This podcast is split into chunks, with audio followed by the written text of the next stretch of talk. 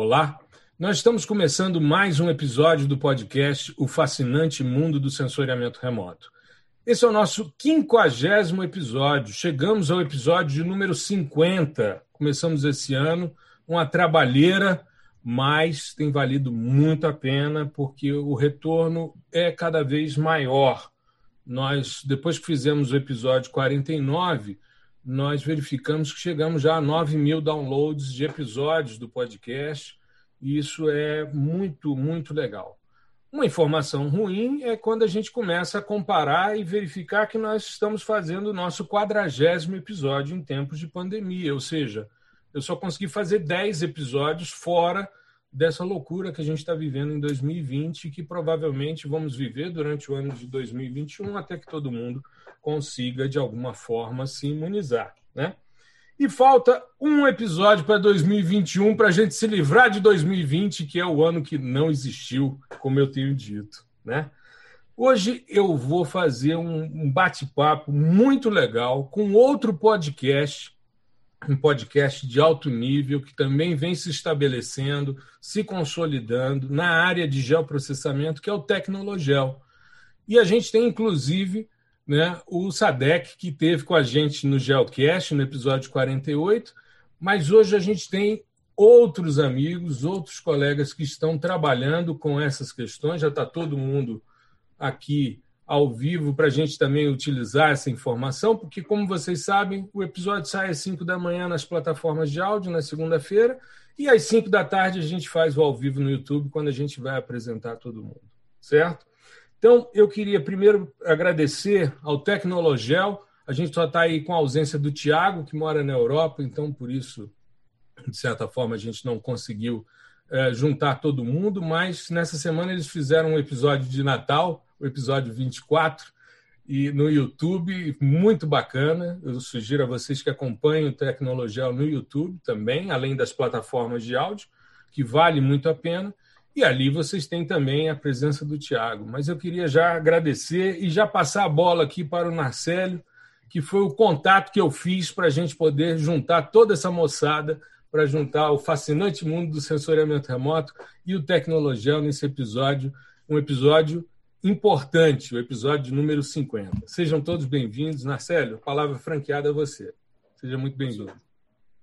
Gustavo, eu já agradeço de antemão o convite, é, dizer que estamos muito felizes, é, eu falo pelo, até pelo a galera do Tecnologia, o pessoal vai se apresentar, dizer que é uma felicidade enorme a gente estar aqui no, no, no fascinante mundo do, do sensoriamento remoto, porque eu lembro que no começo do ano é, no final do ano passado, ainda em 2019, eu fiz uma enquete lá no, no meu Twitter, perguntando por pessoas que conheciam é, podcasts é, sobre geotecnologias aqui no Brasil.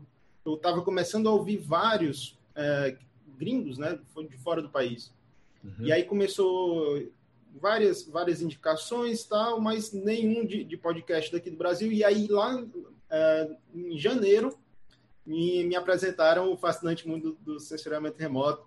Primeiro episódio, 15 de janeiro, né? Isso. E aí eu fiquei só, olha, agora temos como, como começar a ouvir, né? Essa experiência aqui no Brasil de, de podcast voltado para geotecnologias. Deve ter outros que já tocaram no assunto e tudo mais. E aí uhum. eu conversei com o Murilo, porque em 2012 nós tivemos uh, o começo, né, as ideias de, de, montar um podcast aqui no Brasil sobre geotecnologias, na empolgação da nossa, da, da, nossa carreira acadêmica ali no mestrado, e começando a ouvir os podcasts, crescendo no Brasil e tudo mais. E aí nós tivemos a, a aquela ideia, mas que não foi para frente. E aí a gente foi segurando, segurando, segurando isso daí, até que em 2020 a gente consegue se reunir, juntar uma equipe muito bacana para tocar esse projeto, né? A gente vai falar um pouquinho mais sobre isso no, num segundo momento.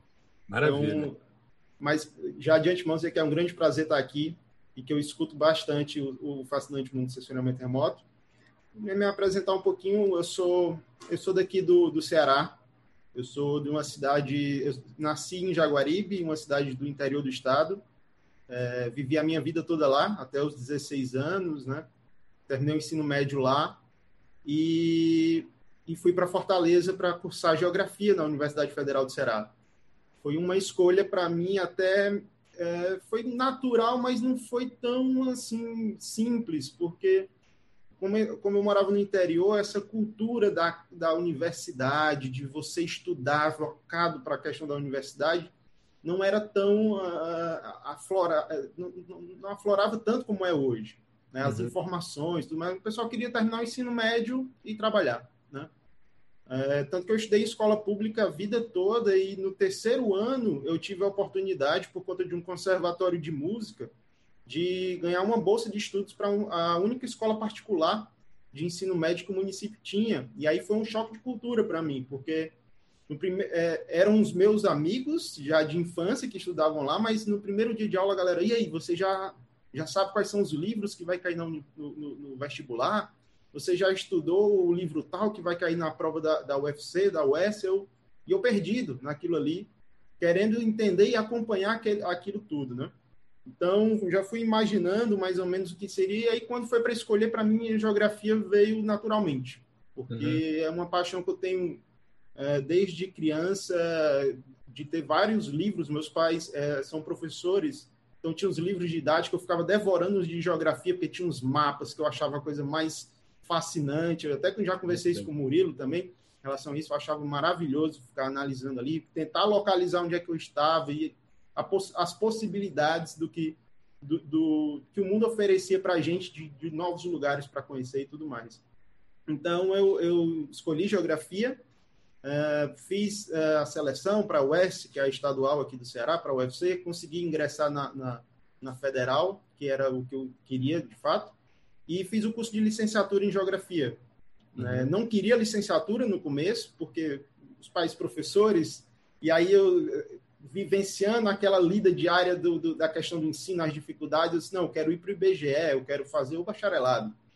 Mas no decorrer da academia eu vi que havia a possibilidade de, de, de fazer a licenciatura e depois fazer um bacharel e, e, ter as duas formações, né? E o caminho mais rápido era ir pela licenciatura e depois aproveitar as cadeiras e fazer o, o bacharelado. Então, eu ingresso na, na, na, geografia da UFC e já no primeiro semestre já estou dentro do laboratório de geoprocessamento, de cartografia, já começo a aprender. E eu tive um professor, é, um professor muito bom. Assim, o pessoal não gostava muito dele porque ele era, ele era engenheiro cartógrafo e uhum. ele fazia com que a gente fizesse muita coisa na mão, né? Então, eu aprendi a fazer crigagem na mão, é, fazer os primeiros mapas na mão, para depois ir para o software, né? Eu lembro que a gente fez ele, é, a gente fez as curvas de nível na mão ali, calculando, interpolando ali aqueles valores, e depois a gente foi para o Surfer, e aí era uma maravilha, né? Você entrava lá com, com, com XYZ e depois mandava ele, ele calcular o, a, as curvas de nível, e aquilo ali maravilhava a gente, né? E eu sempre fui um cara que gostei muito de tecnologia, então juntou as duas coisas. Então, desde do, de 2008 que eu, que eu entrei na, na universidade, já dentro do laboratório de cartografia, e fiquei até 2014, quando eu terminei meu mestrado. Uhum. E de 2008 até 2014, eu pude, tive a, a, possibilidade de participar de vários projetos envolvendo ge geotecnologias e em vários viés. Eu lembro que tem uma coisa muito interessante, a gente sempre pensa que quem está no laboratório de, de, de, geotecnologias é o cara só que fica ali no computador, né?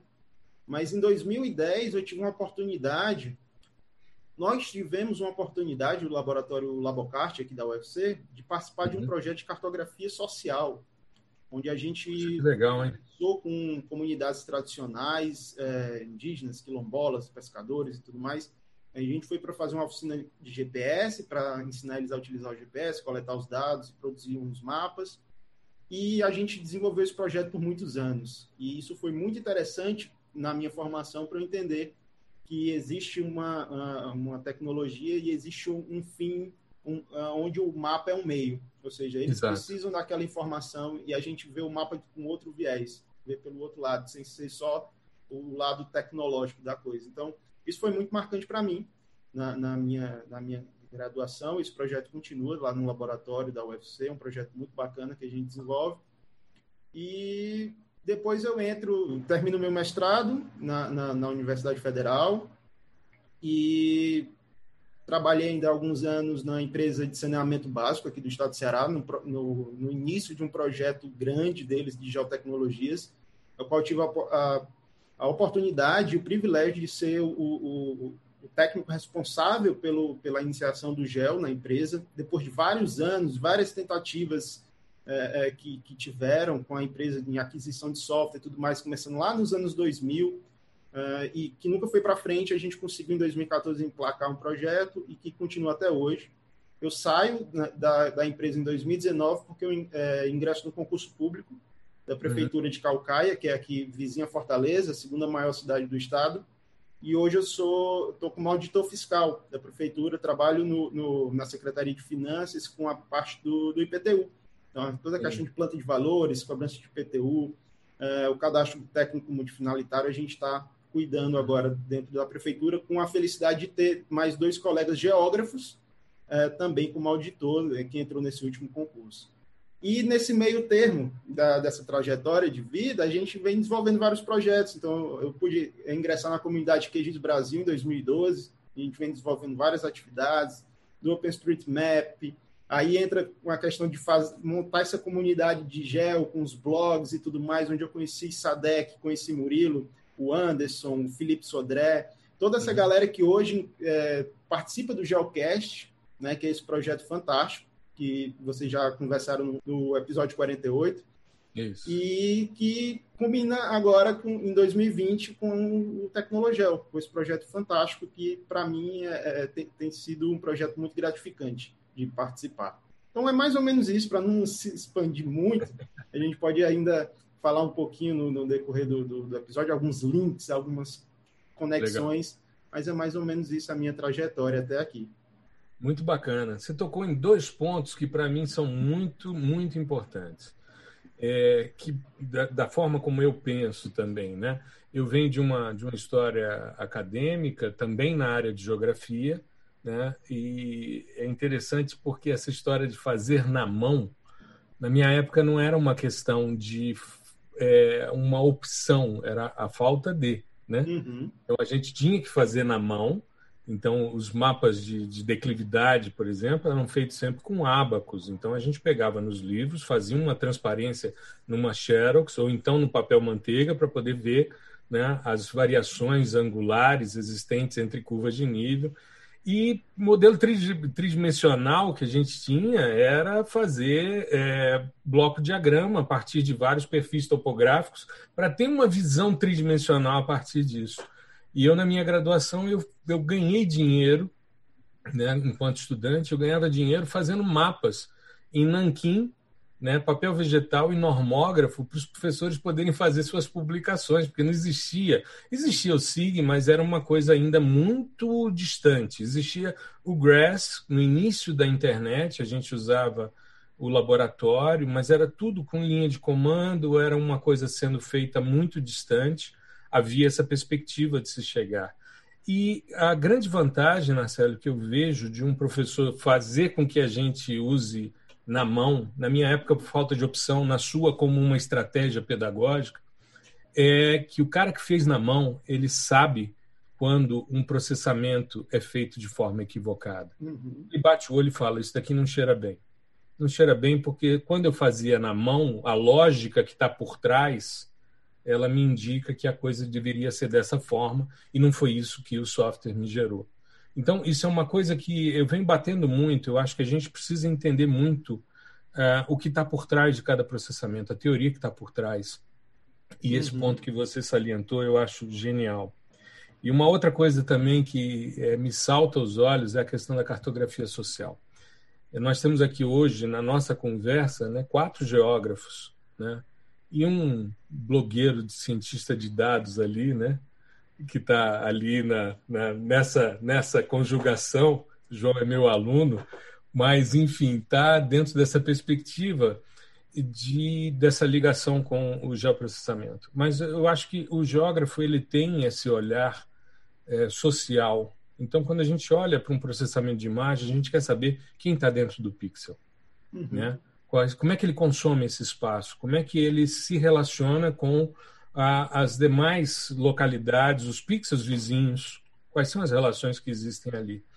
E me recordo você falando sobre a questão né, de você levar para determinadas comunidades essa cartografia e essa apropriação dessa, dessa cultura cartográfica, né, porque existe uma ignorância cartográfica que, de certa forma, as redes sociais, e principalmente Google, né, com Google Maps e depois Google Earth, Google Earth Engine, e essa questão da popularização e as pessoas se apropriarem disso é muito importante. Mas eu me recordo uma vez um, uns colegas da Embrapa foram fazer uma pesquisa num território indígena dos Craô, né? E a gente tem o péssimo hábito de tentar infantilizar aqueles que a gente julga que são intelectualmente inferiores, né? Isso uhum. é uma característica que quase todo mundo tem. E os caras estavam com a imagem de satélite, era uma área de floresta, né? Uma área uma imagem de satélite de floresta, é verde, verde, verde, verde, uma clareira, verde, verde, verde, um rio, né? E aí eles ali tentando se encontrar, porque eles iam fazer banco de gemoplasma, ia coletar sementes e tal para levar para Embrapa no território, e nisso chegam os índios. Aí os caras olham a imagem e tal, aí o índio, o que, que é isso? Ele disse, ah, isso daqui é um retrato tirado lá de cima, é infantilização, né? Você tratar os outros de forma infantil. Né? É um retrato visto lá de cima, o índio virou, é uma imagem de satélite? É, ou seja, né, daquela pancada no cara. E aí ele virou e disse: Ah, isso daqui é a nossa área, tudo bem. Essa aqui é a aldeia de Fulano, fica ali. Pô, esse rio ele passa ali embaixo e tal. Ou seja, o cara tem uma dimensão espacial completamente diferente e que a gente subestima. E é muito bacana você fazer esse, essa discussão sobre a cartografia social, que é o papel do geógrafo, né? aquela história que a gente tem de estar em várias áreas do conhecimento duas entradas no CNPq, mas que nos dá essa diversidade de formação que é muito bacana. Né? A gente poder trabalhar tanto com o lado técnico, o lado físico e o lado humano, tudo ao mesmo tempo agora, né? tudo misturado ali, né? de forma bem legal. Murilo, vamos lá, se apresente, por favor. Bom, meu nome é Murilo Cardoso, eu trabalho com geoprocessamento desde 2009, trabalho com isso tudo, né? me fui apresentado ao maravilhoso mundo do sensoriamento remoto, e esse nome me vem bem a calhar, porque foi por isso, graças ao Envy e a uma classificação por ROI, né, por uhum. é, região, isso, é, que o professor Laerte Guimarães Ferreira Júnior me ensinou durante a aula de sensoriamento remoto, que hoje eu estou aqui, porque eu estava naquela, estava no final do segundo ano da graduação e não estava curtindo muito a geografia, é, porque não era muito bem o que eu, assim, eu não estava achando prático, né? Eles, a geografia é um curso muito denso, né? Para quem olha de fora não acha que é aquela coisa estereotipada, que eu não vou citar aqui as ilegalidades, uhum. mas é, é um curso bastante denso, né? E, mas não era isso que estava me irritando, era a falta de praticidade. Na minha visão, é, naquela época, sabe? Olha só, olha, olha o cúmulo que eu cheguei a, a comentar na época. Eu falava, gente, geologia, é, geomorfologia, isso aqui não vai mudar mais nada, por que a gente tem que estudar isso? é, é engraçado, né? Que você é, então. loucura isso. Deixa eu fazer um, um parêntese. Eu, eu trabalho no Instituto professor de geomorfologia. Mas é uma doideira porque você chega num lugar, você olha para uma paisagem e você tenta entender como ela era e como ela vai ser em termos de evolução. Só que você não estava presente quando ela começou, você não estará presente quando ela evoluir, e tudo que você disser Ninguém vai comprovar também, porque ninguém vai chegar e dizer: olha, em 2020, o Murilo disse que essa paisagem ia ter um recuo de vertentes dessa forma. Ou seja, cara, é uma viagem. É que nem quando os caras falam de savanização da Amazônia. Não, porque em 2085 aí você olha e fala: não vai estar ninguém vivo, cara, mais, entendeu? Para dizer deu certo ou não. Uma loucura. Eu tinha que fazer esse comentário porque essa, eu essa é a magia dos cenários, né?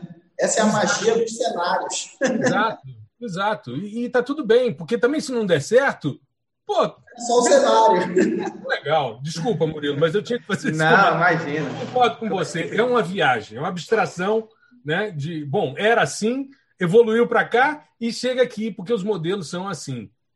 Mas, mas É, mas justamente a minha visão era, era equivocada na época, tanto que depois tive que correr atrás, né? Com o livro da professora é Margarete Florenzano.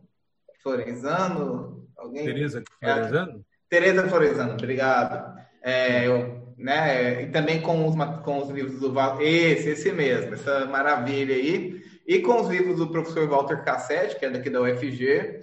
É, é, eu tenho papéis, eu tra... depois, olha só que loucura, né? Pulando um pouco na linha do tempo.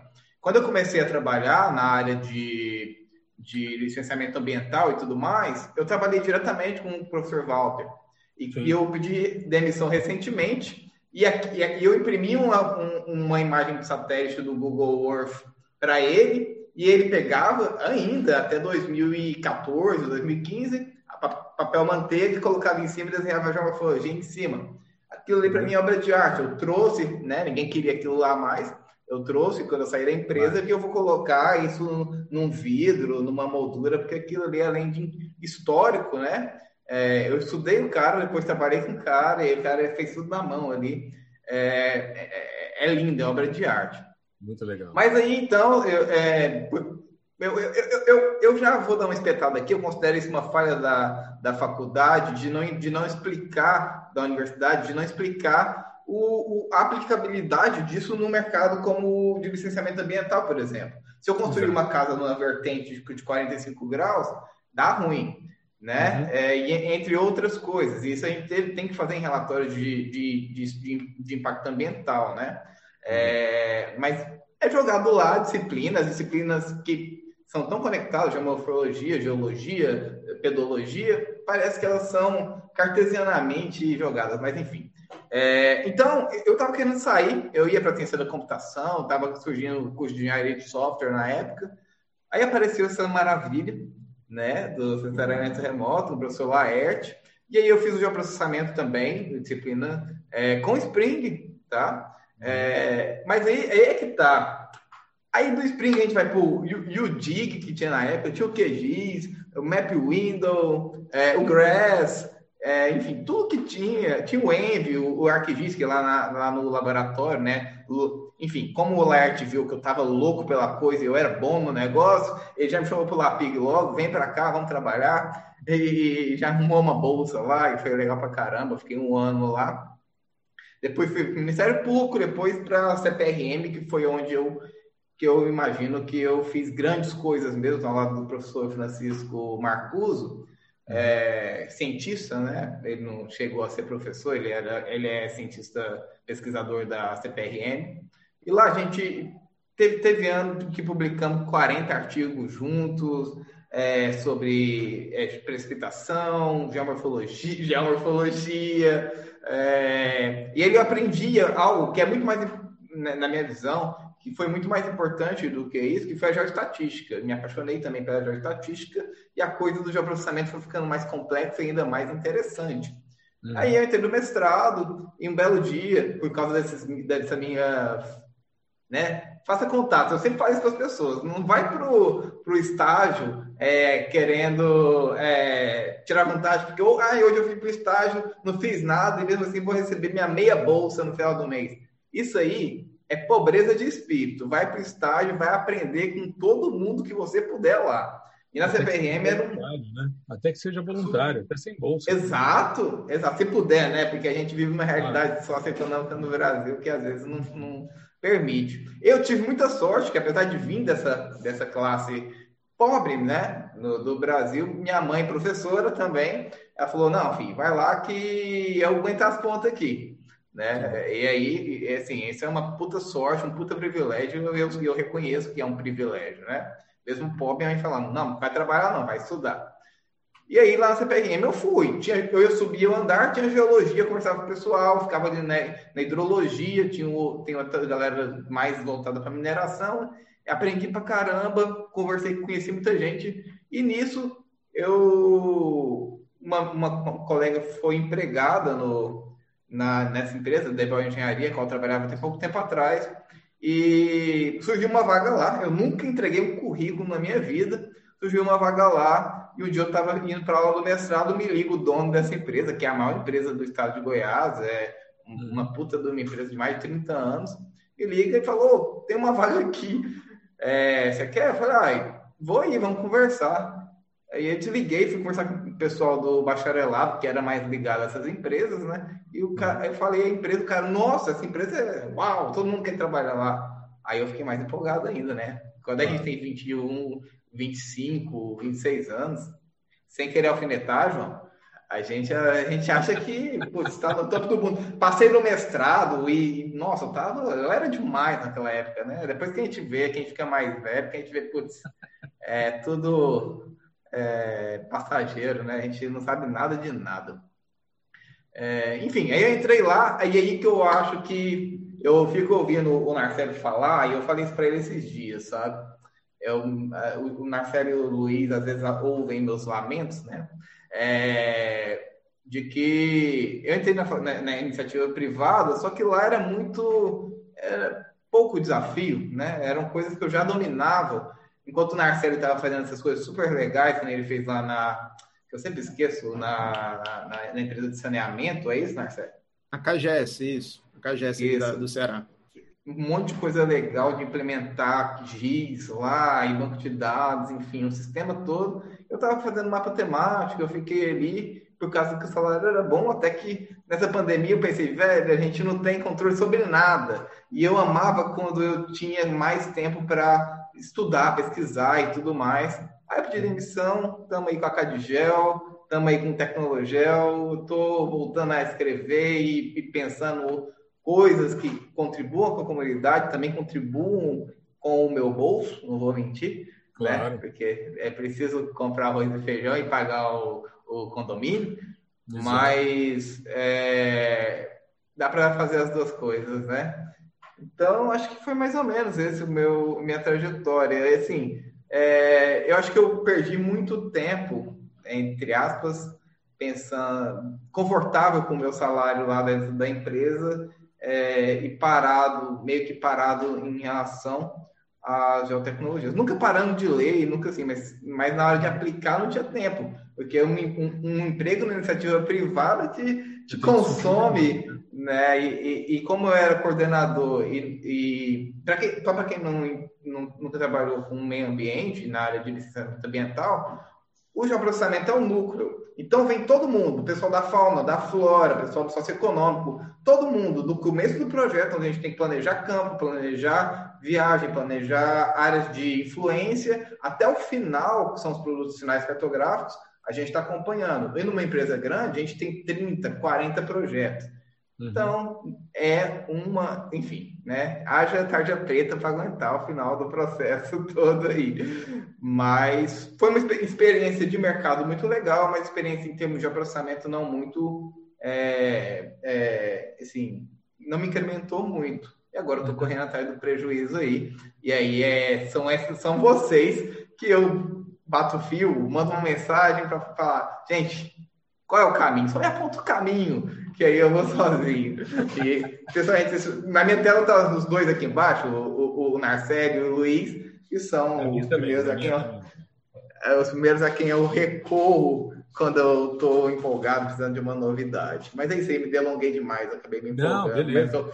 É que eu me empolgo mesmo, gente. Eu estou na perfeito. fase da empolgação. Voltei a ter 20 anos, mas sem aquela Não, soberba. Legal, muito legal. A gente se é, é, muito bacana. Você tocou. Eu vou. Primeiro, eu vou me desculpar com os geomorfólogos, né? Porque é, eu, eu, eu, trabalhei como geomorfólogo durante muito tempo. Minha, minha, minhas primeiras pesquisas é, de graduação, eu fui bolsista da professora Maria Novaes Pinto né, que é uma das grandes geomorfólogas desse país. Trabalhei, fui aluno da professora Margarida Penteado, enfim, tem todo, conheci Walter Cassete, é, Absaber, conheci é, Cristofoletti. Então, todos esses caras, eu, eu, eu tive a oportunidade de estar com todos eles. O Cassete, eu me lembro de fazer palestra em Goiânia quando eu terminei o mestrado, isso no Pleistoceno Médio, e era professor, ele e a esposa dele, a professora acho que Maria, Maria Amélia.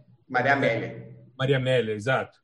E a gente conversava, ele tinha um livro lá na, na Federal de Goiás, eu, eu gostei muito do trabalho dele, usei o, tra o trabalho dele para as minhas aulas durante muito tempo. Eu acho que o livro dele é pela FAPESP.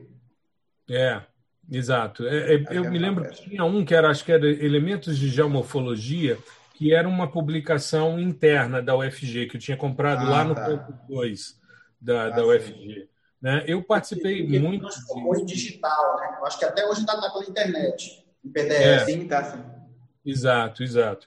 Então, assim, só para dizer que, claro, existem várias teorias, a gente usa os modelos a partir das teorias para fazer essa geração de cenários, como o Sadek bem salientou. Então, eu já estou me desculpando aqui com os geomorfólogos, não estou colocando a situação é, como desprezível, não, mesmo pelo contrário. É um, eu trabalhei como consultor na área ambiental durante muitos anos para o setor elétrico, fazendo geomorfologia, fazendo estudos geomorfológicos de usinas hidrelétricas então, eu entendo muito dessa questão.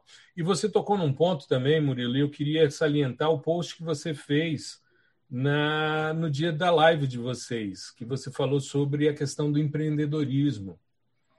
E eu fiz uma, uma manifestação a respeito, porque eu acho o seguinte: existe uma, uma, uma relação, e empreender nesse país é algo extremamente complicado.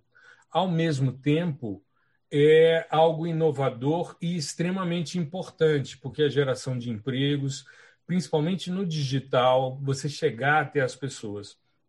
Existe nos Estados Unidos uma legislação antiga e o ENVI, que você bem salientou, o ENVI é fruto dessa legislação. Uma legislação chamada Bayh-Dole Act, que ela incentiva dentro das universidades que os professores desenvolvam produtos que sejam possíveis de serem é, comercializados de alguma forma. E tinham três caras na Universidade de Boulder, no Colorado, dois geólogos e um cara de programação, que criaram o CIPS, que foi um, um programa em, feito em IDL, dentro da é, Colorado State University, né, para fazer estudos hiperespectrais, estudos de espectroscopia, principalmente com o surgimento da espectroscopia de imageamento. E esses três caras criaram uma empresa né, chamada Better Solution. Super simples, né? Better Solution. E esses três caras venderam essa empresa para uma empresa da, do grupo Kodak.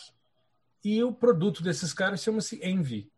Né? E o Envy é. E interessante é o seguinte: você participa dos eventos no Jet Propulsion Lab hoje. Se, hoje não, porque está tudo virtual, eu participei de alguns esse ano é, virtualmente. Mas quando você vai para os eventos presenciais no JPL, estão lá Joe Boardman e Fred Cruz, que são os caras que pensaram o Envy. O Joe Bodman é o cara dos algoritmos, é o cara que pensa os algoritmos, e o Fred Cruz é o cara que valida no campo o que o, o Bodman pensa. E esses caras, esses, bom, primeiro, eles estão há muitos anos é, com empresas e eles têm participação nos lucros do Envy. Mesmo vendendo para várias empresas, hoje está na Harris, eles têm participação dos lucros. E eu vou contar para vocês um evento que talvez só os meus alunos saibam. Em 98, 1998, eu estava com o professor Osmar Carvalho Júnior, que é um dos autores de capítulos desse livro da Teresa é, Florenzano, desse de geomorfologia. O Osmar é professor na geografia aqui, né? Conheço o Laerte, Laerte foi meu colega da época de graduação, e eu fui professor do Manuel, irmão dele, quando Manuel, ele fez o primeiro semestre na UNB, eu fui professor de geomorfologia dele, né? Isso quando eu era professor substituto na geografia, isso nos anos 90, por aí. E eu estava com o Osmar em 98 no JPL e fui tomar um café. Eu fiz uma apresentação que eu citava quatro caras. Eu citava o Roger Clark, o Fred e o, o Greg Swayze do USGS, do Laboratório de Espectroscopia, e citava o Fred Cruz e o Joe Boardman. E os quatro estavam sentados na primeira fila. Então, quando eu citei os caras, eles abriram seus notebooks para entender os minerais que eu estava apresentando, isso em 1998 eu quase infartei, né? Pô, falando em outra língua, num outro país, né? Estava na grande Los Angeles, num evento da NASA. Eu falei, cara, agora vamos ver se o coração segura. E eu estava começando doutorado. Aí eu apresentei o negócio. Quando terminou, fui tomar um café para ver se voltava à normalidade, né? E aí o Fred Cruz chegou perto de mim nesse coffee break. Aí ele virou para mim e disse: "Você conhece o Envy?" Eu falei: "Conheço, é o software que eu uso." Para fazer os processamentos dos dados Everest, né, do hiperespectral. A gente tinha tido a missão em 95 aqui, a Scarby.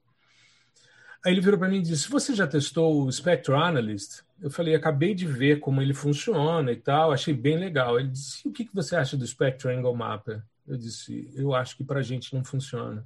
Ele disse: Por quê? Eu Falei, olha, é o seguinte, como você traça um limite de tolerância do ângulo espectral, para você trabalhar com os minerais que são pouco alterados, como é o caso da caulinita e tal, que vocês têm aqui na zona temperada, beleza. Você mantém um ângulo só, vai mapear tudo. Mas quando você vai para um ambiente tropical, que a coisa bagunça e o grau de intemperismo é outro, você pegar a caulinita e transformar em gibsita, você sai de um ângulo de 0,10 radianos para 0,25, para você poder ver a gibsita. Ele disse: qual é a solução que você me dá? Eu falei: para cada end member, um valor de ângulo. Ele disse: legal. Aí eu vi o cara pegando um papelzinho e anotando. Terminamos o café. Duas versões depois estava implementado no, no Spectral Angle Mapper. Então, qual é a lógica dos caras? Eles venderam a empresa, eles ficaram ricos porque ganharam muita grana com isso. Mas todo evento eles estão lá por quê? Porque eles estão investindo e desenvolvendo coisas, vendo o que, que os outros estão fazendo, se apropriando das novidades nos eventos acadêmicos. Então, isso é muito legal. E esse ponto que você traçou, Murilo, no seu post, eu achei genial. Empreender é algo extremamente complexo no país. Mas a gente tem que ter é, menos pudor e mais ousadia para a gente poder mandar ver. Depois eu quero conversar com você sobre o seu MBA aqui nesse episódio, para a gente fazer já a merchan dele, porque eu acho que todas as iniciativas devem ser divulgadas e é, ovacionadas. Eu acho que vale muito a pena. Nossa MBA, viu? Porque só, eu sempre faço esse adendo é, também, né? Que estamos tá, todos juntos, porque se não fosse o Sadek e o Narcep topar de cara, eu acho que eu não teria esse, esse impulso, assim. Quando eu cheguei com a ideia para eles, eles ok, nem já, ok, vamos embora, vamos fazer. E aí eu, a gente começou a tocar. É, é. E, e, só uma adendo que eu esqueci de falar.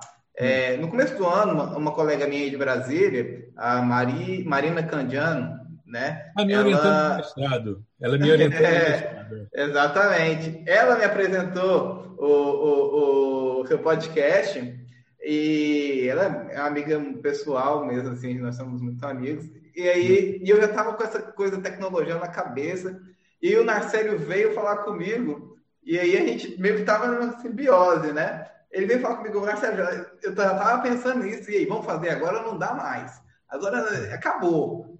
Se não, esse tal do velho que sai. Tem um velho que está se, se, mostrando aí em podcast, dá para ficar é, para trás, correr atrás. Mas, esse tal do professor Gustavo aí está fazendo, vai tomar nosso público todo.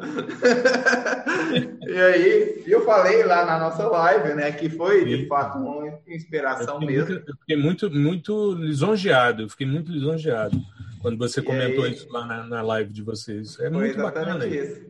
Eu é muito bacana. Marina, bom que vocês têm essa, essa interação, e é por isso que eu fui é, me aproximando do Geocast também, porque você acaba. É, você interage com pesquisadores do Brasil e do exterior, mas você percebe que no digital você pode interagir de forma muito mais ampla e muito mais ágil. E você se sente menos sozinho. Que bom que você tem essa, essa possibilidade de troca e que bom que eu estou tendo essa oportunidade também, porque agora eu estou no grupo de Telegram de vocês estou no do Geocast, já fiz live com, com o Felipe, a gente já tem umas ideias, tem o Clube do Cientista que está ingressando nessa, nessa brincadeira também. Então, tem umas coisas muito legais que vão surgindo. E é o que eu digo: quando a gente trabalha com educação, a gente não envelhece. A gente não envelhece. Né? A gente vai, vai ficando meio desgastado, mas a gente não envelhece, porque a cabeça vai funcionando. Toda semana você pensar num tema para fazer um podcast faz com que você esteja ativo mentalmente, né, pensando, e, e, os posts, né? Todo dia sai um post. Então, você está o tempo todo se uhum. mexendo, cara. Isso é muito bacana, é muito legal. A é Marina está fechando o né? mestrado dela. É, eu espero que a Marina, ela me prometeu que dia 25 de dezembro me dá um retorno da dissertação dela. Vamos ver se, se sai. Vamos lá. Diga, Sabe, sabe uma coisa que é, é interessante, professor, é que hum. a, gente já, a gente já faz essa interação, é, vamos dizer assim, com, com um artigo de blog, com episódio de, de podcast, com live de, de, YouTube. E tem uma coisa que a gente ainda não entrou, mas que já foi elencada tanto no, no Tecnologel quanto no Geocast, que é a gente pode começar a fazer uma produção ainda mais qualificada no sentido de produção de artigo, nessa rede que a gente tem, produção de livro, né, que a gente já conversou também lá no, na live do Geocast, a gente botou esse projeto nosso para a rua. Né? Então, quer dizer, eu acho que essa, essa produção, que aí vai é, de encontro com aquele pessoal que lhe sacaneia, vamos dizer assim, né? dizendo que o senhor é um, um blogger, né? vamos dizer assim. É. E aí, não, eu sou youtuber. Né? Mas a gente pode mostrar para eles que essa rede, essa relação que a gente tem na internet, ela pode ser muito mais produtiva do que a gente ficar ou só fazendo vídeo ou só fazendo podcast, mas que a gente pode fazer tudo isso e, além disso, criar artigos acadêmicos com DOI, né? e uhum. ampliar muito mais o, a, a, relação que a gente tem. Olha, só para o senhor ter uma ideia, a gente tem aqui o Narcélio no Ceará, eu aqui no Pará, o Murilo lá em, em Goiânia, o João está onde, João? João, a gente sempre perguntava. Estou incógnita. Estou em Pernambuco. Estou em Pernambuco. Não é Soró, não? Não, tô não. Ele fica, ele fica, ele fica vindo de um canto para o outro. Perfeito. É um nômade digital. É, é um nômade digital. A casa não Mais que digital. Na internet ele está. Ele é um nômade mesmo. Quintal é Rio Grande do Norte. Aí a gente tem o Felipe na Argentina. Então, quer dizer, olha a distribuição espacial que a gente tem que a gente pode elencar alguns problemas, né, para a gente poder digamos, escrever artigos e tudo mais, a gente tem que elencar problemas, que podem ser visualizados globalmente, podem ser organizados de forma nacionalmente. Pô, a gente tem, a gente tem um, canhão na mão que a gente pode fazer muita coisa. e queijo na mão. Você sabe por quê? Porque professor universitário, na maioria das vezes, você é professor universitário, você sabe disso. Na maioria das vezes, professor universitário tem pudor de aparecer e achar que vai se queimar por isso. Não, e tal. Cara, você começa a ver, por exemplo, no Facebook, você começa a ver algumas publicações de alguns colegas nossos, que são pessoas, que são pesquisadores do CNPq, que têm uma produtividade de alto nível, entendeu? E os caras estão percebendo, porque a pandemia fez isso. A pandemia ampliou os tentáculos, ou seja, a gente chega onde a gente quiser. A gente, eu estou em Brasília. Olha a rede que a gente está fazendo para fazer um episódio como esse. Imagina a dificuldade que seria a gente gravar um podcast desse presencialmente. Ia ser complicado. Complicadíssimo, complicadíssimo. Eu já vi podcasts que os caras sentam, um assim na mesa, vários microfones daqueles Shure, né? Alto nível. Geralmente estão no centro, né? Estão ali em São Paulo, Rio. Ah, exatamente. Mas aí você tem bala na agulha, aí você manda o cara vir de avião e tal, é outra história. Agora, a gente que é, que é, é, é, é geoprocesseiro, né? Não é isso, Murilo? é, é, isso aí. A gente, a gente, pô, a gente se diverte, se, se, se desloca e, e, interage. Cara, eu aprendo tanto. A, a live que eu fiz com o Felipe com R, depois fiz com o Clube do Cientista, trouxe um aluno meu em Python para a gente. Eu ia fazendo no QGIS os processamentos, mostrando, eles iam fazendo nas linguagens, na, na, na, em linha de comando do Python, os resultados dando iguais e tal. Pô, genial um negócio como esse.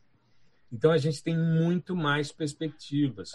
E os eventos são uma boa estratégia, Sadek.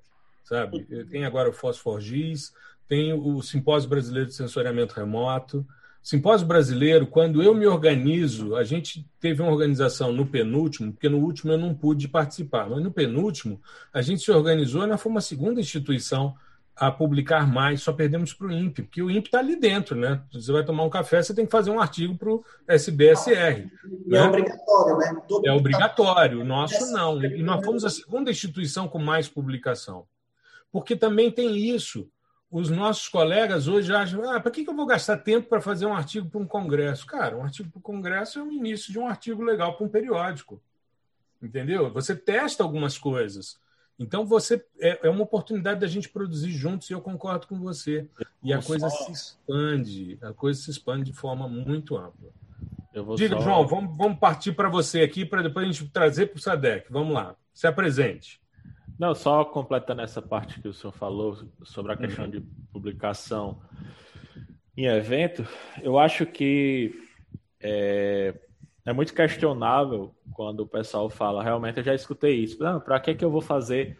Não, não faça artigo para evento, não, faça artigo para revista. E eu questionava, certo, mas como é que eu vou conhecer as pessoas? Exato. Como Exato. é que eu, que eu vou criar minha network? O, o, o Alex, que inclusive está no nosso grupo agora, que é daquele outro podcast, né? Um uhum. papo sobre geotecnologias, eu conheci ele num congresso. Certo. Eu conversei com ele em um congresso, entendeu? Aliás, então... congresso só vale a pena para você ir tomar café e rever os amigos, cara. Ficar assistindo trabalho assim é meio chato, depois você lê os anais.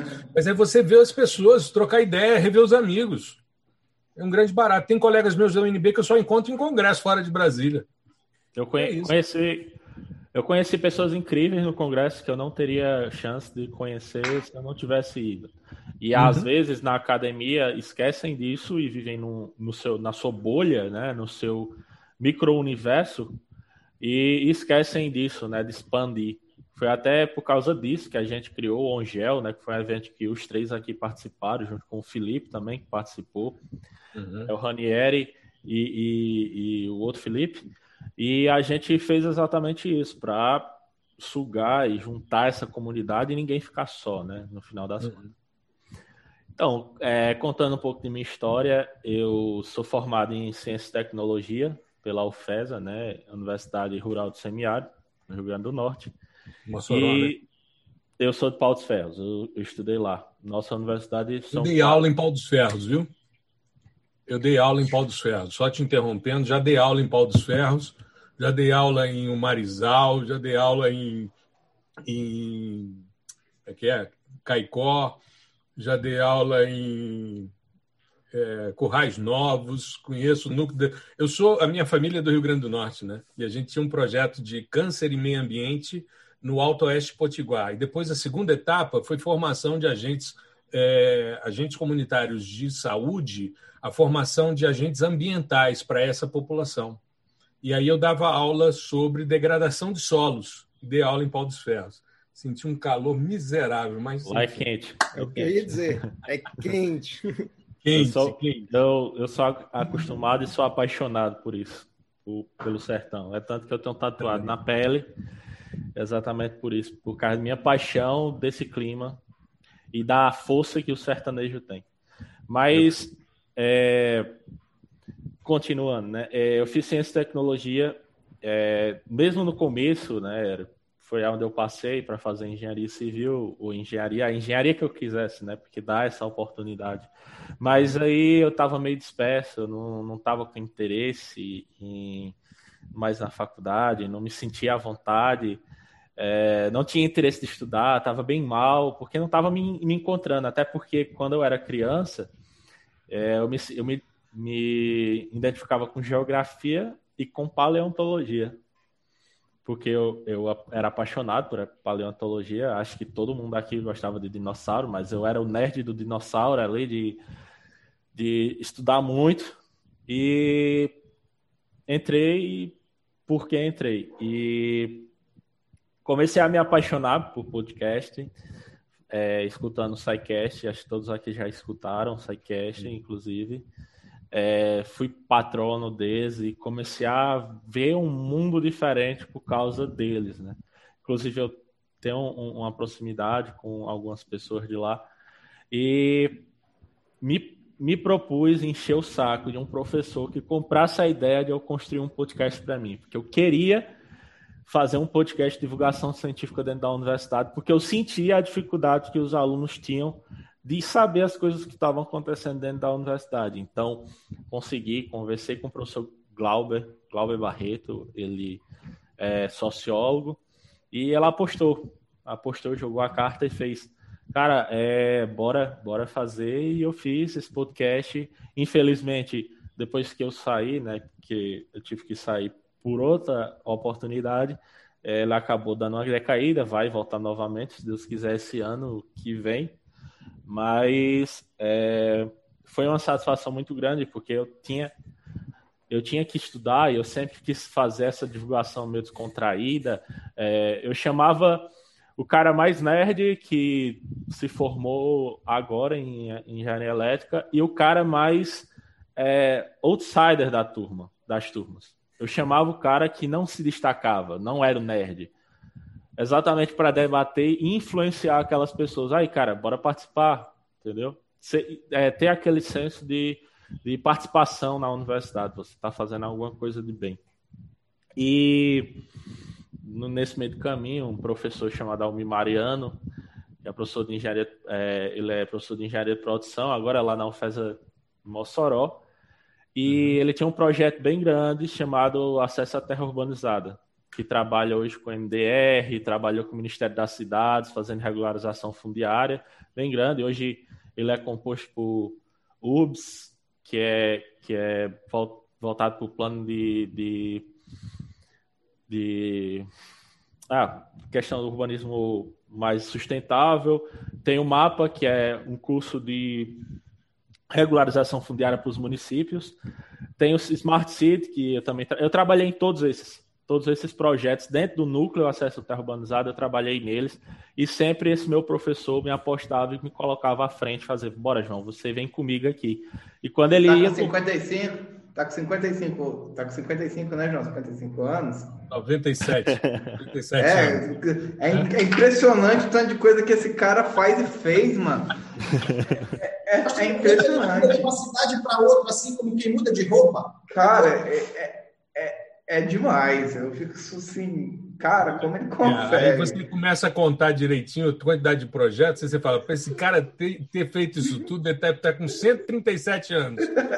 Não, mas mas para você ver, é assim, é porque, como eu vi, eu não estava me identificando com o curso, mas eu identifiquei com extensão, hum. com trabalhar, com botar a mão na massa. Então, o professor viu que eu estava me, me, me, dedicando bastante e todo novo passo que ele ia dar no projeto, ele me chamava e você vem para esse projeto agora. E eu fui passando, passando, passando é, de um para outro, né?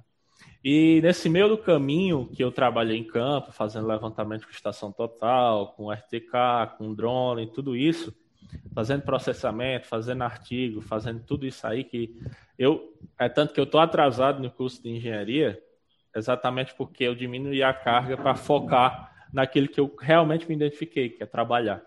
Uhum. E eu comecei a estudar além daquilo que eu via no curso em um curso da graduação. Paguei a disciplina de processamento, mas não me contentei com ela. Então, cara, preciso aprender mais sensoriamento remoto. O que é que eu vou fazer? Eu vou comprar o curso Gustavo Batista. Mas aí eu comprei o curso, aí comprei outros cursos e fui fazendo, fazendo, fazendo e fui entrando. Aí, cara, agora eu não eu preciso programar. Porque eu não, não quero ser um apertador de botão. Então eu fui lá, eu aprendi a programar, fiz curso me identifiquei com ciência de dados, que era realmente o que eu gostava de fazer, e vi que o geoprocessamento é uma ferramenta para mim conseguir trabalhar com ciência de dados, o sensoramento é uma ferramenta, e eu fui buscando todas essas coisas até que esse ano, né, é, eu tive que sair daquele projeto porque eu recebi o convite lá para fazer o teste lá na imagem, né, e hoje eu estou lá como cientista de dados trabalhando nessa parte de de gerando valor com dados, né? Essa parte que é apaixonante. Mas, assim, eu, como o Murilo falou, eu fiz muita coisa, entre aspas, mas é, isso é relativo, né? Por, por exemplo, o professor Gustavo fez muita coisa por muito tempo e eu sou uma pessoa que não consigo fazer muita coisa. Eu consigo fazer muita coisa ao mesmo tempo, mas não consigo. Período fazer... pequeno mas não consigo fazer a mesma coisa por muito tempo, entendeu? Uhum. Eu não consigo, eu, eu preciso, eu sou muito inquieto. Uma, é, um momento eu tô lendo um livro tal, parei, eu não gosto dele. eu vou... a, a geração dele é milênio? Não, milênio somos nós, né? Ele é. Não, nós somos geração Y. Ele é milênio. Ele é milênio? É. É isso, né? Eu sou, eu sou de uma geração mais antiga, uma geração fóssil, mas é, é, é diferente um pouco, sabe? Essa relação.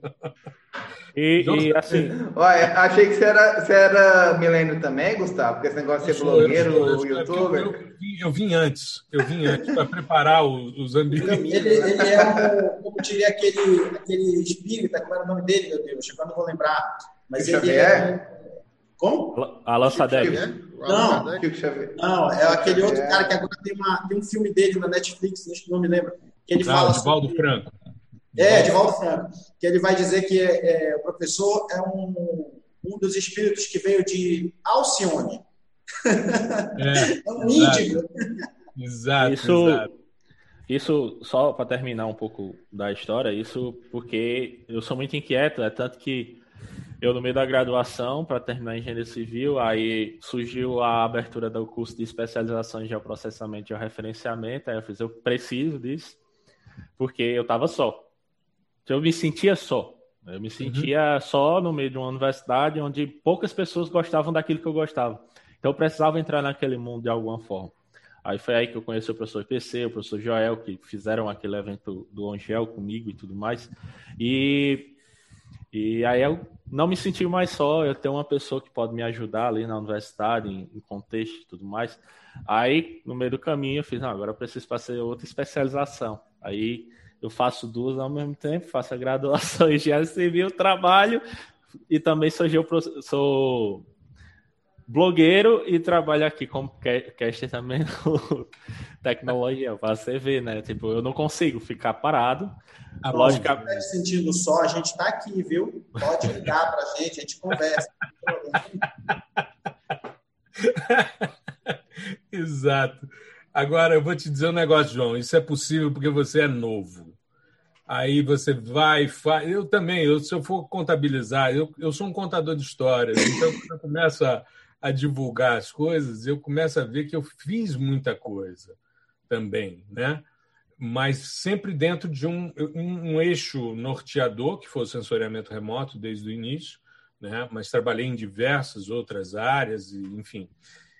E é muito bacana esse aspecto que você salientou sobre a extensão rural, a, extensão universitária, que é uma das coisas que as pessoas menos fazem dentro da universidade, que é sair dos muros da universidade para mostrar para a comunidade aquilo que vale a pena. Não, eu tenho, eu tenho uma história de, de, de campo, assim, de entrar dentro de uma biqueira, sem querer entendeu? Uhum. E se você está dentro da universidade ou então você é, é, tipo, eu não não participei dessas comunidades, eu não morei, morei. eu sou privilegiado de morar em, em um bairro que não, não é periférico. Uhum. Então, eu tive a oportunidade de ir e entender os problemas de fato da comunidade em campo. E é essa a beleza da extensão. É eu pegar assim e tem uma senhorinha, a gente levantando um drone, e a senhorinha fala: O que, é que você está fazendo, meu filho? Aí, não, é um drone. E a gente tá mapeando aqui para ver o número de calça, o calçamento, como é que tá, contar o número de casas tal, para a gente conseguir cobrar depois lá na prefeitura. E a gente falava isso, ó, a gente faz isso para depois vocês chegarem lá, ó, aqui, aqui, aqui não tem calçamento, aqui o esgoto está aberto. Tudo isso a gente levantava explicava à comunidade e via essas dificuldades.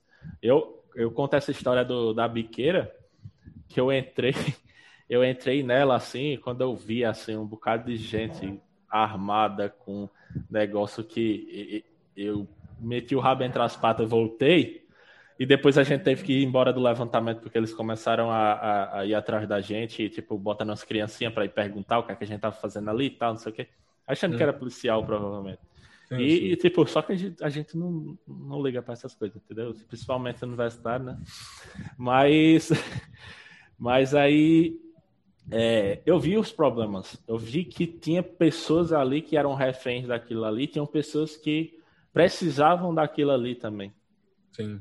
Entendeu? Eu vi que eu tava lá e vi que o problema não é só aquilo. E já pensou para uma principalmente vocês que são da, da geografia, geralmente vocês têm esse contexto social Sim. muito uhum. bem elaborado, né? Mais ou menos, muito bem elaborado não. A gente vai, a gente tem é, um referencial teórico, mas a gente se depara com coisas que a gente não pensava que ia se encontrar. Como eu vivi isso, por exemplo, no, no, quando eu era do, de um grupo de trabalho do, do Ministério do Meio Ambiente, eu trabalhava com desertificação. Você chegar em núcleos de desertificação, você tem um projeto financiado pelo Banco Mundial para construção de é, fogão ecológico e banheiro na casa da pessoa, e você faz isso e a casa da pessoa não tem condição de você agregar isso, você tem que construir uma casa da pessoa, porque ela é de pau a pique, está embeiçada assim, quase caindo, e os, a diferença de um quarto para o outro é um lençol, você não tem intimidade nenhuma, né? Ali um monte de gente vivendo ali, né, existindo ali. Aí você fala, peraí, onde é que eu li isso? Não, eu não li. Isso aqui é um Brasil diferente. Então, você vai se adaptando. Então, a gente tem essa formação, mas a gente tem que treinar o olho, porque é uma visão, como você disse, a gente só percebe vivenciando. É, e, e, uma pessoa que veio da, das exatas, como eu, que paguei uma disciplina de sociologia com esse meu professor, e inclusive eu liberal, e ele social, é, ele era do mesmo jeito que Sadek aí, marxista. E a gente a gente discutia em sala de aula, discutia no podcast sobre, discutia no podcast sobre isso, mas a gente se respeitava exatamente porque sabia da, da necessidade de ter o debate. Então, é, e foi nessa nesse contexto de ver realmente o problema da comunidade, ver o, o problema que que eu me identifiquei cada vez mais que eu precisava solucionar esses problemas que a gente tem e que não só problemas de negócio, logicamente, problemas de negócios é importante, porque quando você resolve problemas de negócio, você livra mais capital, o que pode ocasionar também a geração de novos empregos, tá? A gente tem que pensar dessa forma também. E, e eu indico, né, para quem está entrando agora, é, pro, projeto de pesquisa, foi legal. Eu era de pesquisa e extensão, então fiz pesquisa científica, é uma coisa que eu gosto. Mas a extensão é aquela que vai reproduzir o mercado e o que você vai fazer depois. Né? Uhum. Por exemplo, projeto de extensão eu tive a oportunidade de ensinar, porque eu ensinei é, como fazer um levantamento topográfico com estação total, com GPS, com drone. Eu dei, dei é, uns cursos de geoprocessamento junto com o meu professor. Então, uhum. É, eu tive a oportunidade de ensinar, tive a oportunidade de aprender, de botar em prática, então a extensão é ma maravilhosa. Foi, me abriu minhas portas. Né? E João, agora, já que ele não está fazendo nada, ele agora é moderador da comunidade do Fascinante Remoto, né?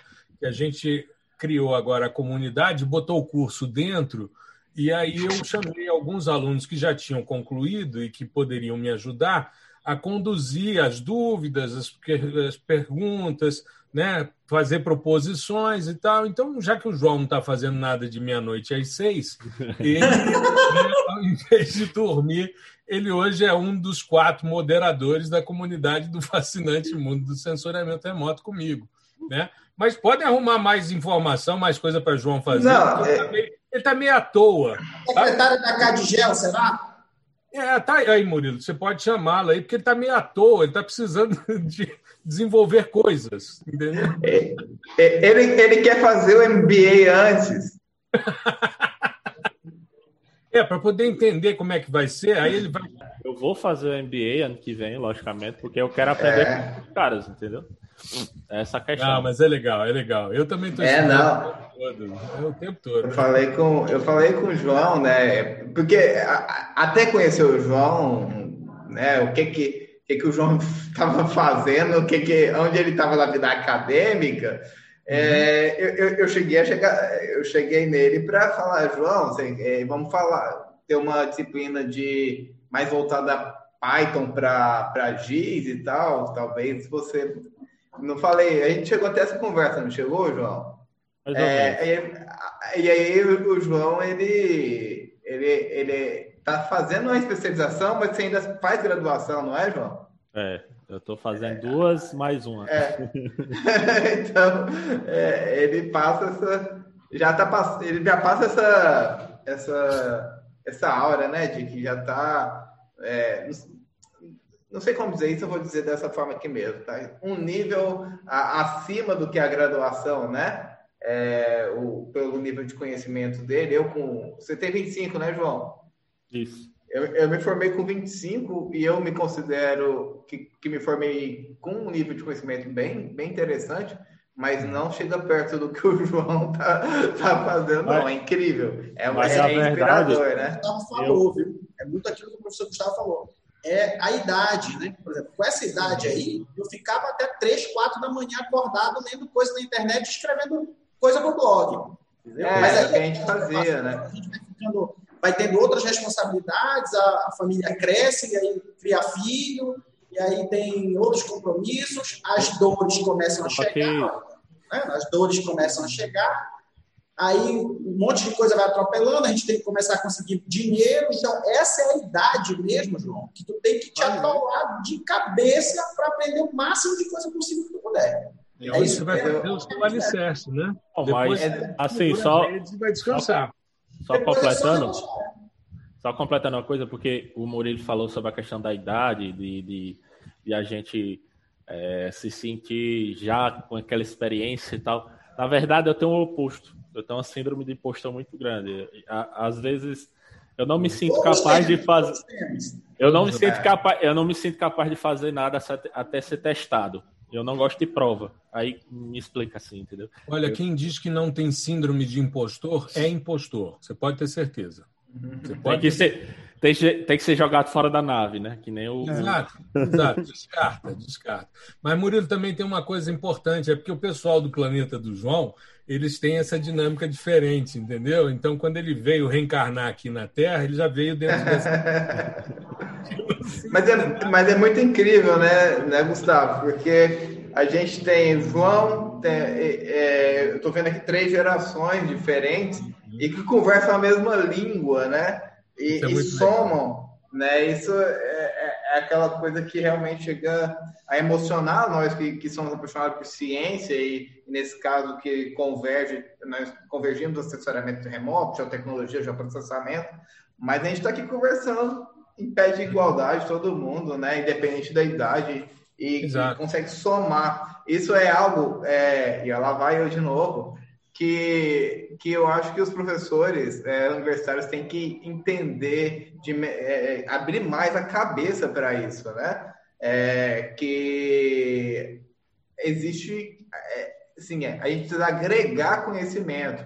E, e muitas vezes, né, experiência particular minha, dentro da faculdade eu tive que ter embates ridículos, horríveis com professores, porque é, eu não queria saber mais do que eles. Mas eu uhum. queria confrontá-los, porque eu, por respeito ao conhecimento deles, sabe? Mas professor, esses professores acadêmicos, eu não estou, general, é, eu estou generalizando, porque a gente sabe que tem pontos fora da curva, tá? Mas essa, a minha experiência em geral foi essa. A minha experiência Murilo Cardoso no curso da UFG, tá? É, e eles se sentem é, como ousas me é, confrontar e me xingar e, instigar é, né? e tudo mais. Quem você é, é? Eu falei, e, e eu só pensava. Né?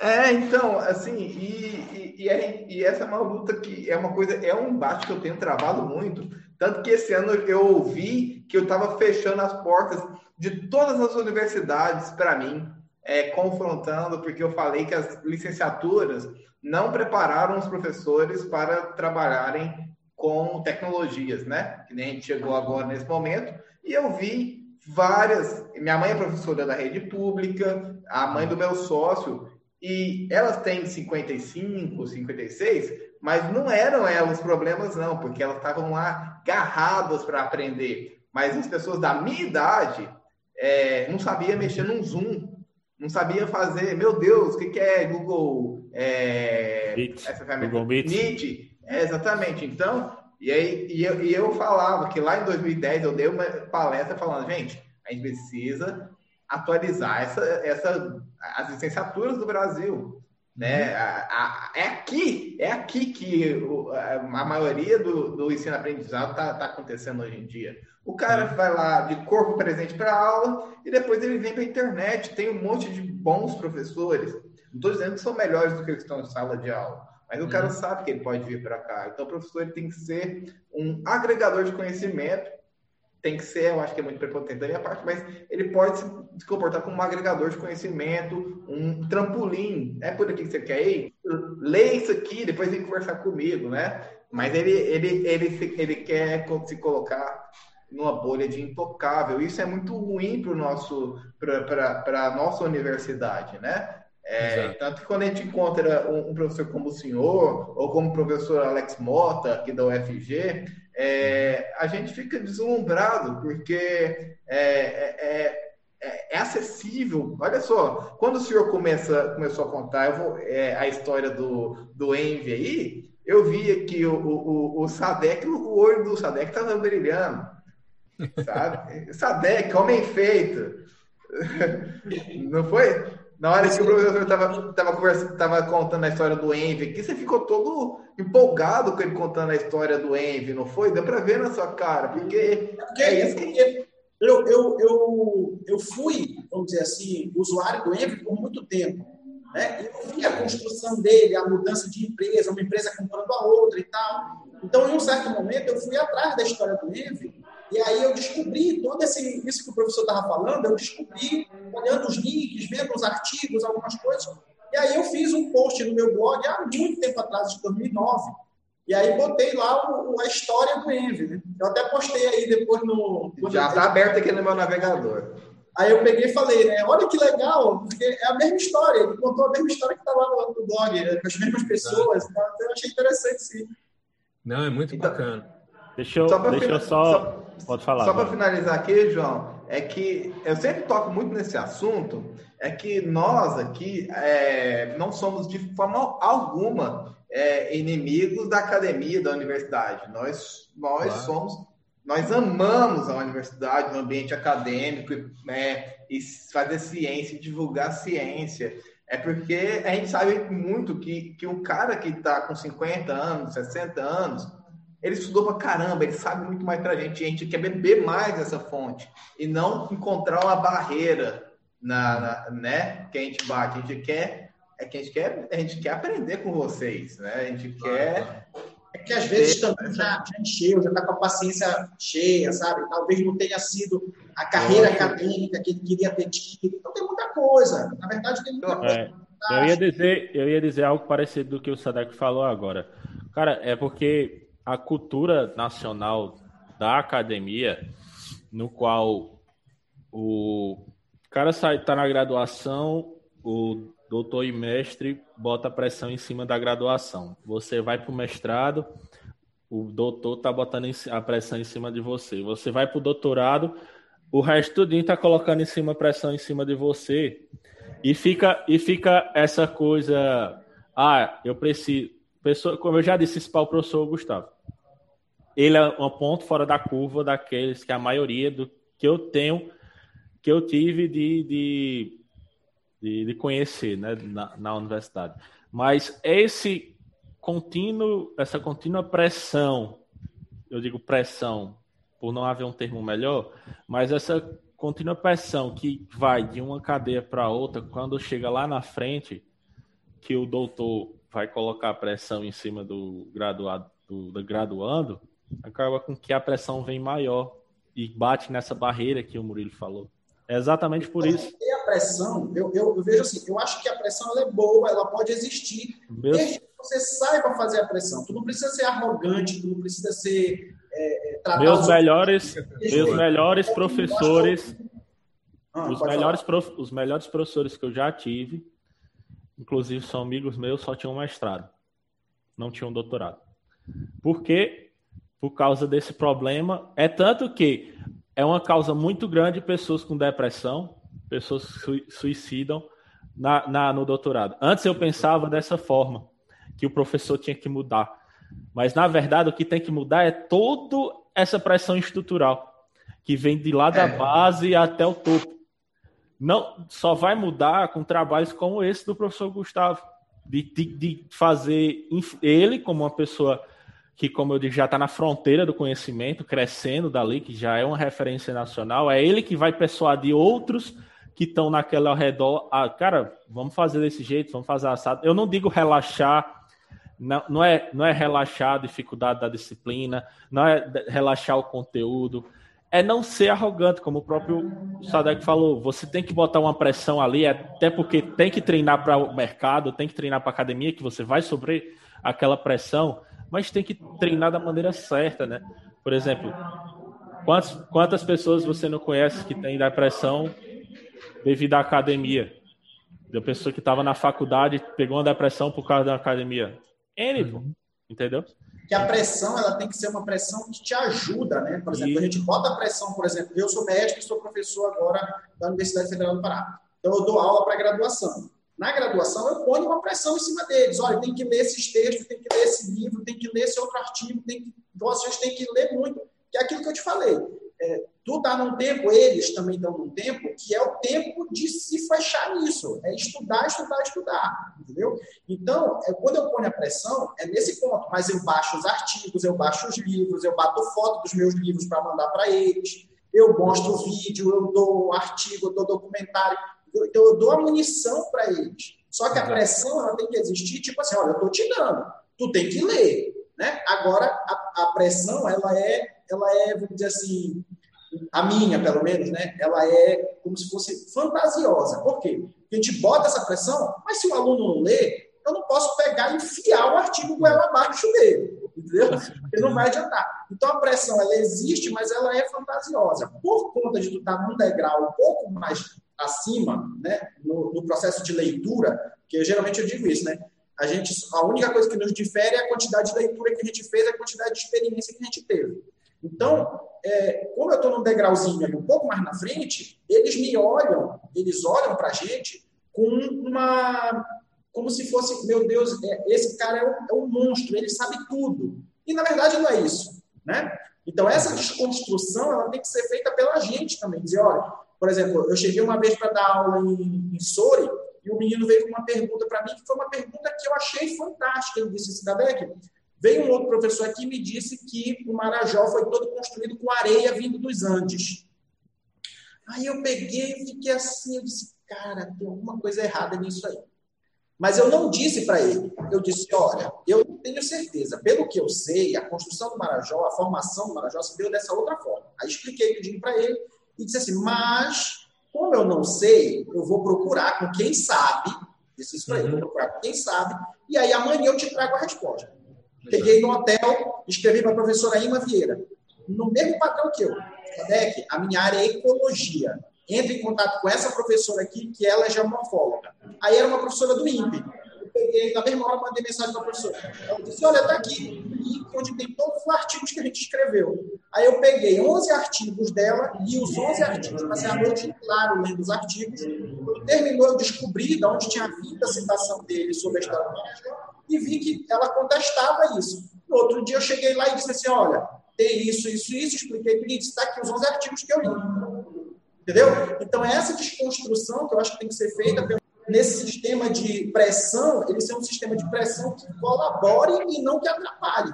É, você falou num negócio que o Atla Yamarino falou numa palestra do TED, que não me falha a memória que ele falou que os professores atuais, na verdade, têm que ensinar as ferramentas de como conseguir aquele conhecimento.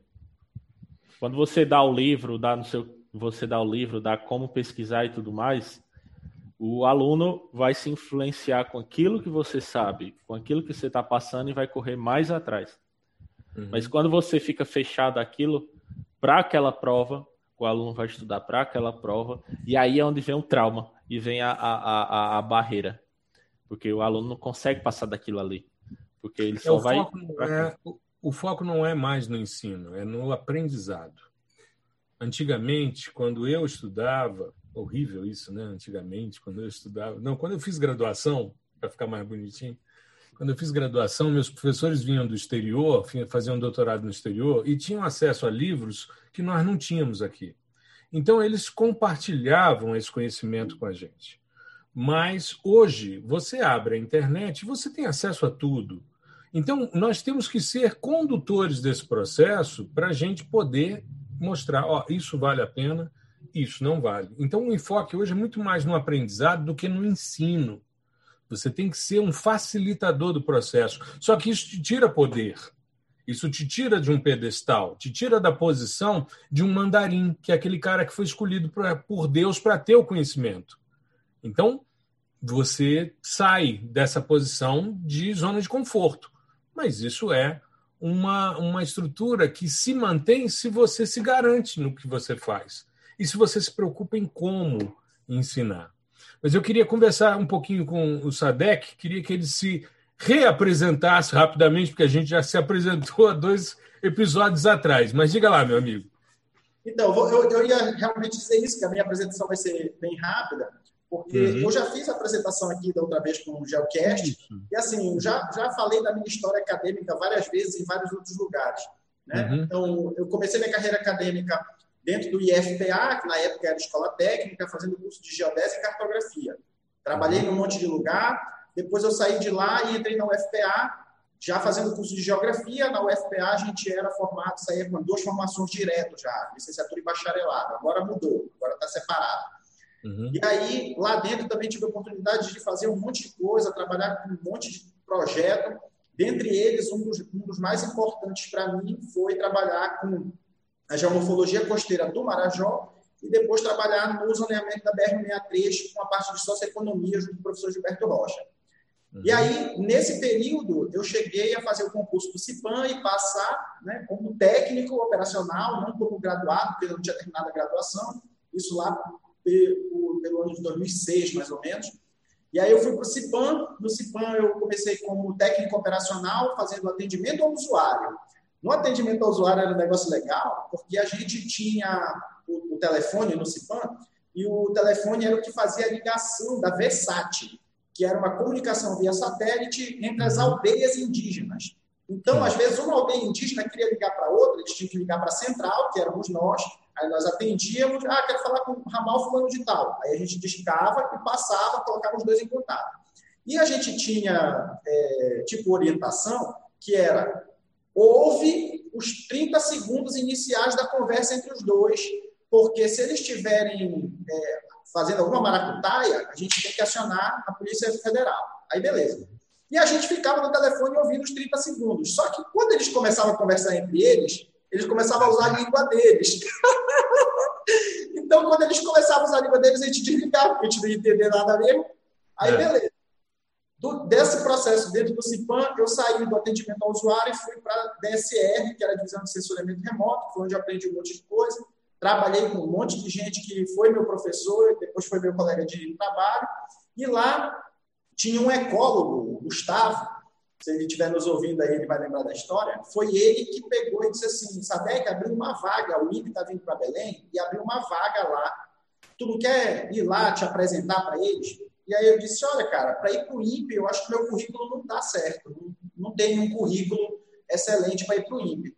E aí ele pegou meu currículo e enviou, sem eu saber. E aí entraram em contato comigo do INPE, dizendo, olha, passa aqui porque a gente vai fazer a entrevista. E eu me lembro que eu me, eu me tremia todo, porque porra, o INPE, né, era, era assim, yeah. É. a massa brasileira para mim. Uhum. E aí eu fui no dia da entrevista lá no INPE, e aí chegou lá, eu fiz a entrevista todinha, foi tranquila, né, consegui entrar no INPE em 2009, e lá eu fiquei, participei de uma porrada de projetos lá dentro, PRODES, DETER, DETER-B, DEGRADE, DETEX, URBS Amazônia, Terra Classe, Terra Classe Cerrado, tudo isso com chegando a ter vários níveis de interação dentro desses projetos. E aí, quando foi em 2018, finalzinho de 2018, a gente saiu de lá. Eu fui para a Solved, que é a empresa que eu estou agora, junto com o César e com o Luiz, que eu já contei essa história aqui também. Uhum. E também fiz um concurso para professor substituto da Universidade Federal do Pará, no qual também passei e estou lá fazendo essa missão, vamos dizer assim, de formar novas cabecinhas. Maravilha. E aí, nesse meio tempo, assim, correndo por fora, vamos dizer, né, eu tenho um blog que eu já escrevo há muito tempo, está agora até meio parado com artigos assim escritos, né? Está mais mesmo para divulgar as coisas que a gente vai fazendo, com Tecnologia, o Geocast, o meu canal e assim por diante. Aí, não satisfeito, eu criei o meu canal no YouTube, também, junto com o pessoal do Geocast, Narcélio, Murilo, Felipe, Maurício Vancini, Caio, uma galera, a gente montou o Tecnologel, o Geocast, até confundo às vezes, né? É. o Geocast, e junto com esses dois aqui, eu fui lá e infernizei a vida deles no segundo episódio que eles lançaram, fui lá e bem o Murilo. Mas eu fiz isso não por arrogância, tá? Deixa eu deixar isso claro também. Claro. Isso porque eu já conheço esses dois há muito tempo. Né? Já encontrei com o Narcélio, a gente já se viu fisicamente. O Murilo ainda não, mas o Murilo é assim, a gente já se fala desde sempre. E aí eu fui lá e briguei com ele por conta do Spring, olha só, por conta do Spring. E aí eles pegaram e mandaram, depois do episódio, me mandaram mensagem, pô, Sadek, a gente vai fazer o próximo, próximo episódio, tu quer participar? Eu disse, pô, beleza, tô, tamo junto. E aí, desse período para frente, a gente está junto aí já faz um bom tempo. Que maravilha. Não, eu acho que é muito bacana essa, essa integração e, e eu queria que o Narcélio falasse um pouquinho mais sobre o Tecnologel, né, para a gente depois conversar um pouquinho sobre perspectivas futuras. Eu tinha comentado mais cedo na, na minha apresentação, né? Uh, essa ideia do podcast ela é bem antiga. Eu lembro que basicamente ela surgiu quando, uh, para mim, né, com, no Narcélia, essa, essa vontade, né?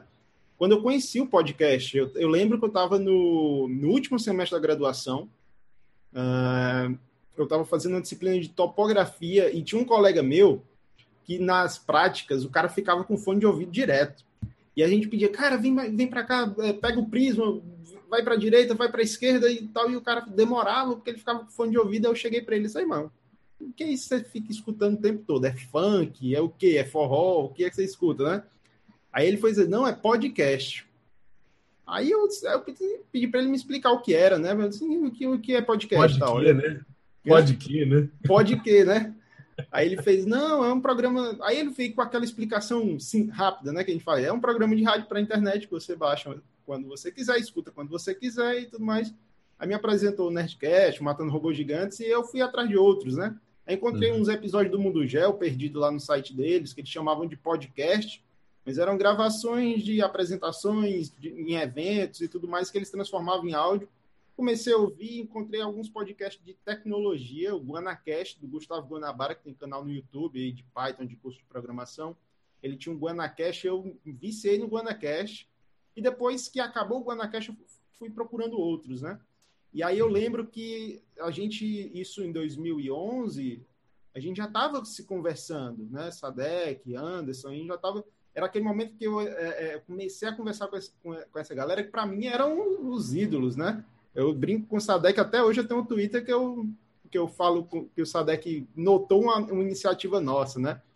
Então, é, aí eu conversando com o Murilo Cardoso, o Murilo Cardoso, por ser mais da idade e tudo mais, é, a gente tem uma idade próxima e tal, e aí eu conversando com ele, eu disse, olha, Murilo, tu curte podcast? Ele fez, cara, gosto demais. Aí quando a gente começou a conversar do que, é que a gente escutava e tudo mais, eu digo, tá certo. Aí quando foi em 2013, na verdade, eu falei 2012, mas 2013, eu estou aqui com um briefing original do podcast que ia sair em 2013. A gente escreveu, cara, quatro páginas explicando o que era, a periodicidade, quais eram as características, onde é que ia ser lançado. Isso aqui eu acho que o Murilo nem lembra que a gente fez, porque eu peguei agora e, e a gente é, é, conversando. E, e, inclusive eu coloco aqui é, que era para ser é, o primeiro podcast nacional sobre o tema das geotecnologias, e não ia ser Geocast, como eu, na minha cabeça eu imaginava, ia ser o Geopodcast, seu podcast uhum. sobre geotecnologias. Isso em 2013. E seria, né? Em 2013 seria, seria com certeza. Com certeza. Era os, os, grandes podcasts tinham o quê? Quatro, cinco anos na época, em 2013, né? E eu lembro que a gente chegou a fazer uma gravação via Skype a gente conversou, fez um primeiro episódio que ia ser um piloto. Só que é aquela coisa, você tem que gravar, você tem que editar e você tem uma dissertação de mestrado para fazer e outros projetos acadêmicos para fazer também. E aí a gente fez o primeiro, ficou só para gente. Esse episódio eu tenho ele, ele é, guardado aqui.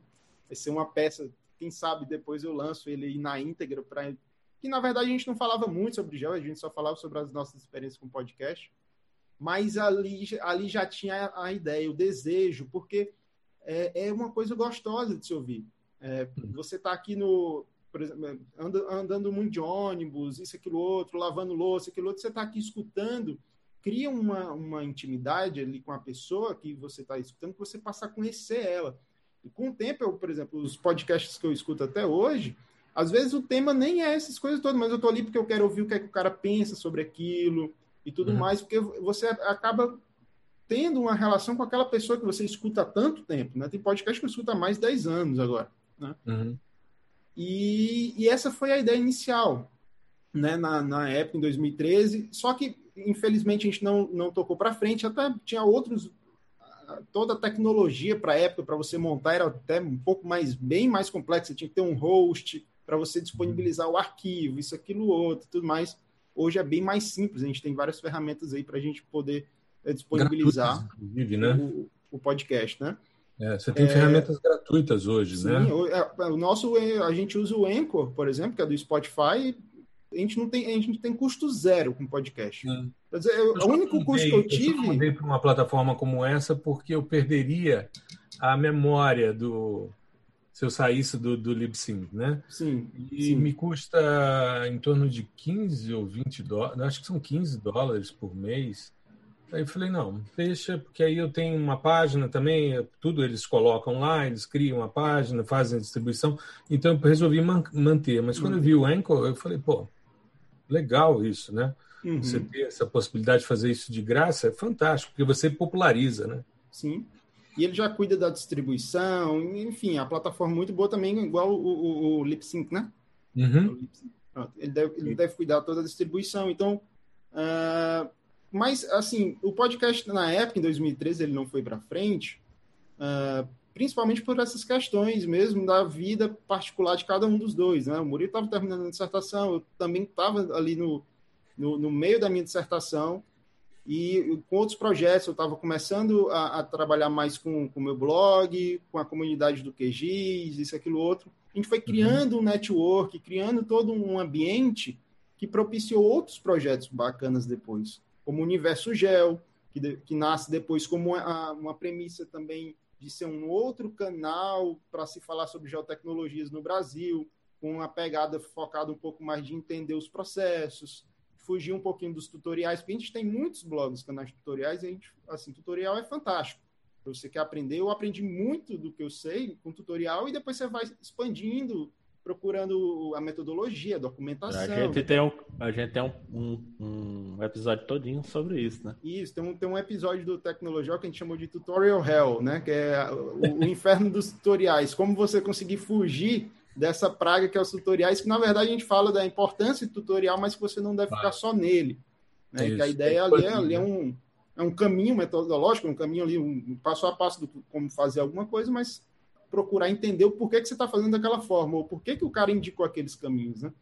Então tinha muito material disso na internet. Inclusive a gente produzia muita coisa disso, e aí o Sadec começou a produzir um conteúdo super bacana, eh, inclusive era, era uma das referências da gente. Olha, o Sadec produz uma coisa que é muito bacana, ele produz material mesmo, conteúdo para a gente entender e tudo mais.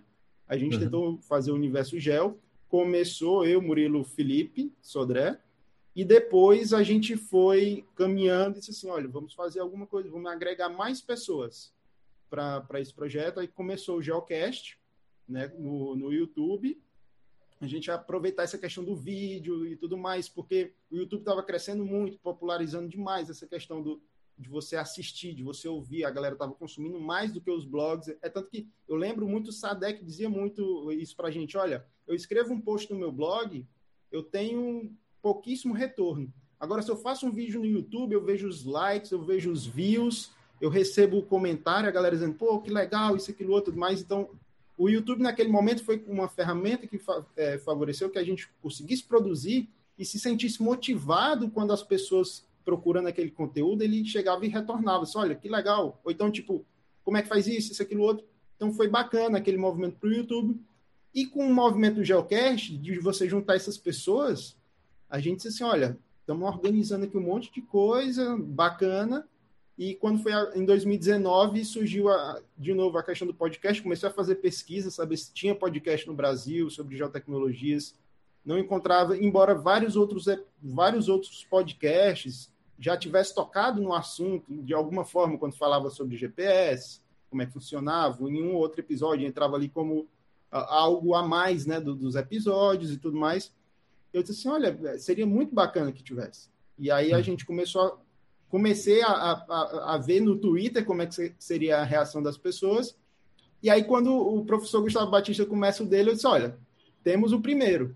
E aí, estamos tá, prontos para fazer o segundo e tudo mais. E aí foi quando a gente começou a se, a, se organizar melhor. E, e, organizamos a questão de tempo, pensamos como é que ia ser a, a periodicidade. E aí, uhum. eu e o Murilo, a gente grava o primeiro, eu faço a edição, a gente lança no, no no, no Spotify e aí vai para os demais. E da, da, é, de lá para cá a gente tem aprendido bastante como é que funciona essa questão do, do, do, podcast.